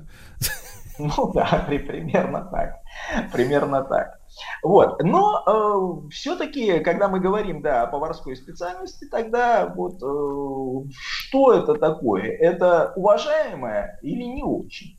Ответ нам даст, наверное, э, известный институт благородных девиц. Да, помните такой э, Да, в. Санкт-Петербурге. Так вот, э, в уставе этого заведения предусматривалось, что воспитанницы от 12 до 15 лет должны ежедневно по очереди присматриваться на поварнях ко всем работам чтобы приготовиться к скромной доле, ожидавшей многих из них в будущем.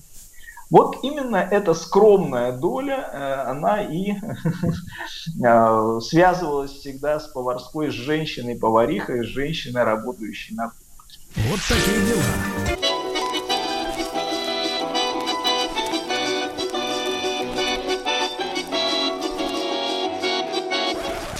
Конфетки-бараночки. Друзья мои, Павел Сюткин, историк русской кухни, писатель. Вот как раз э, в разговоре о женщине на кухне Павел упомянул благородных девиц. Э, Кстати, сегодня важная дата историческая, Павел. Именно в этот день, в 1917 году, Смольный институт поделили пополам. Слева женщины, справа матросы и большевики. Вот, так что, может быть, и кухня интересно. тренировочные, тренировочные кухни отняли у девчонок. Вот. Да, но, Павел, а вопрос-то остается самый главный. Почему, с вашей точки зрения, действительно вот эта странная ситуация и раньше, там, и 300, и 500 лет назад, да, профессион- и сейчас профессиональный повар это 99% это мужчина. Да, и как-то даже феминистки не особо по этому поводу э, значит, возникают. Э, Вот. А действительно, а книжки поварские э, выходят из-под пера женщины.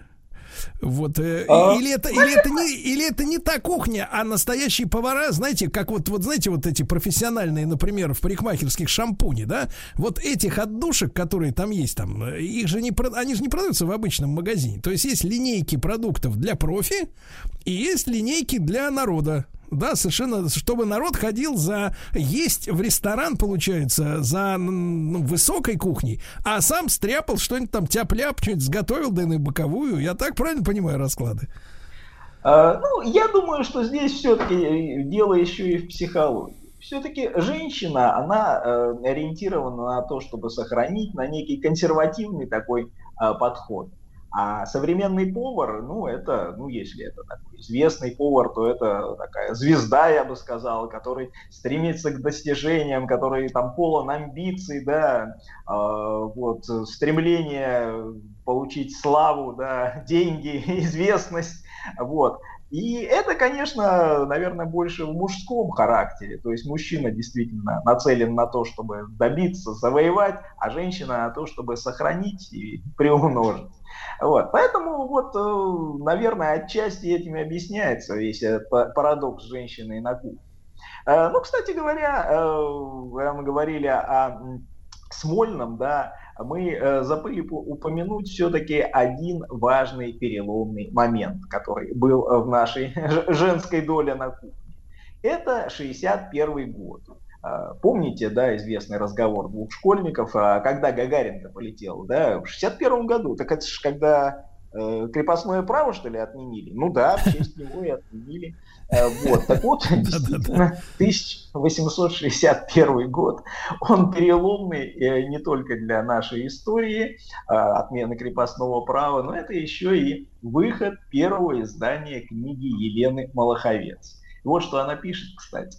Я почувствовал радость от, от- от осознания того, что мы- могу быть полезной моим соотечественникам, а, что моя книга о домашнем хозяйстве, изданная в 861 году, в эпоху отмены крепостного права, избавила от больших трудностей многих э, землевладельцев, когда они оказались внезапно без слуг, поваров. Благодаря моей книге наши русские дамы прекратили смущаться, вести свое домашнее хозяйство и показываться у себя на кухне. То есть это вот э, своеобразный такой итог роли женщины-кулинара в России. От крепостной стрепухи, наемной поварихи, работающей в барских домах, к хозяйке. Именно так ведь и называлась книжка «Малаховец», да, «Подарок молодой хозяйке». Э, Понятие, которое применительно даже, собственно, к современной женщине. Ведь мало что изменилось, независимо от материального положения, семейного статуса, там, условий жизни – Женщина хозяйка своего стола, своего дома, который хочет сделать добрым, гостеприимным. Э, Так что я очень так оптимистично настроен на, а, на роль женщины на кухне. Избавить ее от кухонного рабства не удалось большевикам, да, думаю, ей и самой это не очень-то надо. Вот. А вот радовать свою семью, быть хозяйкой а, своего дома, своей кухни, наверное, в этом отчасти и заключается предназначение женщины, хозяйки. Э, Павел, опять вот завеяло таким махровым сексизмом от вас. Прямо вот Ой. повеяло. Тем более, тем более, что вы все-таки, вот именно вот показательно, что вы, мужчина, рассказываете об истории русской кухни. Да, вот. Да. Мужчина, заметьте, не с женщиной мы разговариваем. Да, но женщина говорит, что их, я-то за это, я-то целиком и полностью, конечно, загнать, как говорится, под зацу, за- э, под, под- под шпалу. Но, но, но, но времена-то сейчас какие лихие, понимаешь? Сопротивляются. Да. Вот, Павел, вот вы скажите, пожалуйста, как современной женщине объяснить, что нахождение на кухне это удовольствие? Вот, наверное, потому что, знаете, мы живем сегодня в такое время идиотское, э, что, в принципе, нас со всех сторон говорят, что жизнь должна э, все 24 часа в сутки давать человеку одно – удовольствие. Да, вот э, сегодня э, человек развращен этим, да, то есть он не понимает, что такое спокойная обычная жизнь. Обязательно дол- должно быть удовольствие. Вот какой кайф в том, чтобы находиться на кухне и готовить вот этим всем пожрать, как они говорят.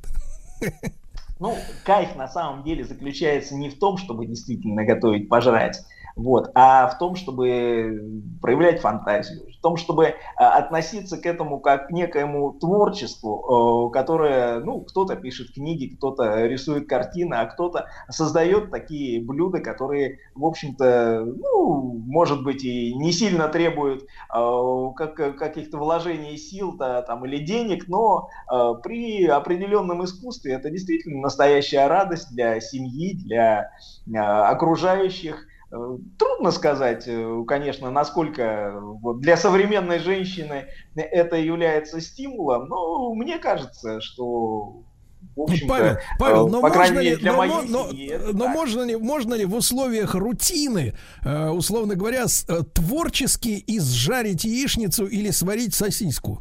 Вот воз- возможно ли это при ежедневном вот таком повторяющемся ритме э, действительно творчески Ну, Конечно, мы понимаем, что жизнь заедает, быт заедает. Ну, ведь э, кухня, она ничем не хуже, чем э, там мода, чем, я не знаю, чтение книг, чем там рисование картин, воспитание детей. Всем этим приходится так или иначе все равно заниматься, и женщине, и мужчине, да, и э, ничего в этом плохого нет. Другое дело, что э, если относиться к этому э, с фантазией, с творчеством, с огоньком, то это и э, самому легче и Да, приятнее. я хочу, Знаете, хочу перефразировать слова Павла Сюткина, историка русской кухни и писателя. Девчонки, вот я знаю, вы любите тренинги, но ведь и на кухне можно развиваться, правда? А не только под руководством коучей, само, само- само- самозванцев. А Павлу Сюткину, как всегда, огромное спасибо. Еще больше подкастов «Маяка» насмотрим.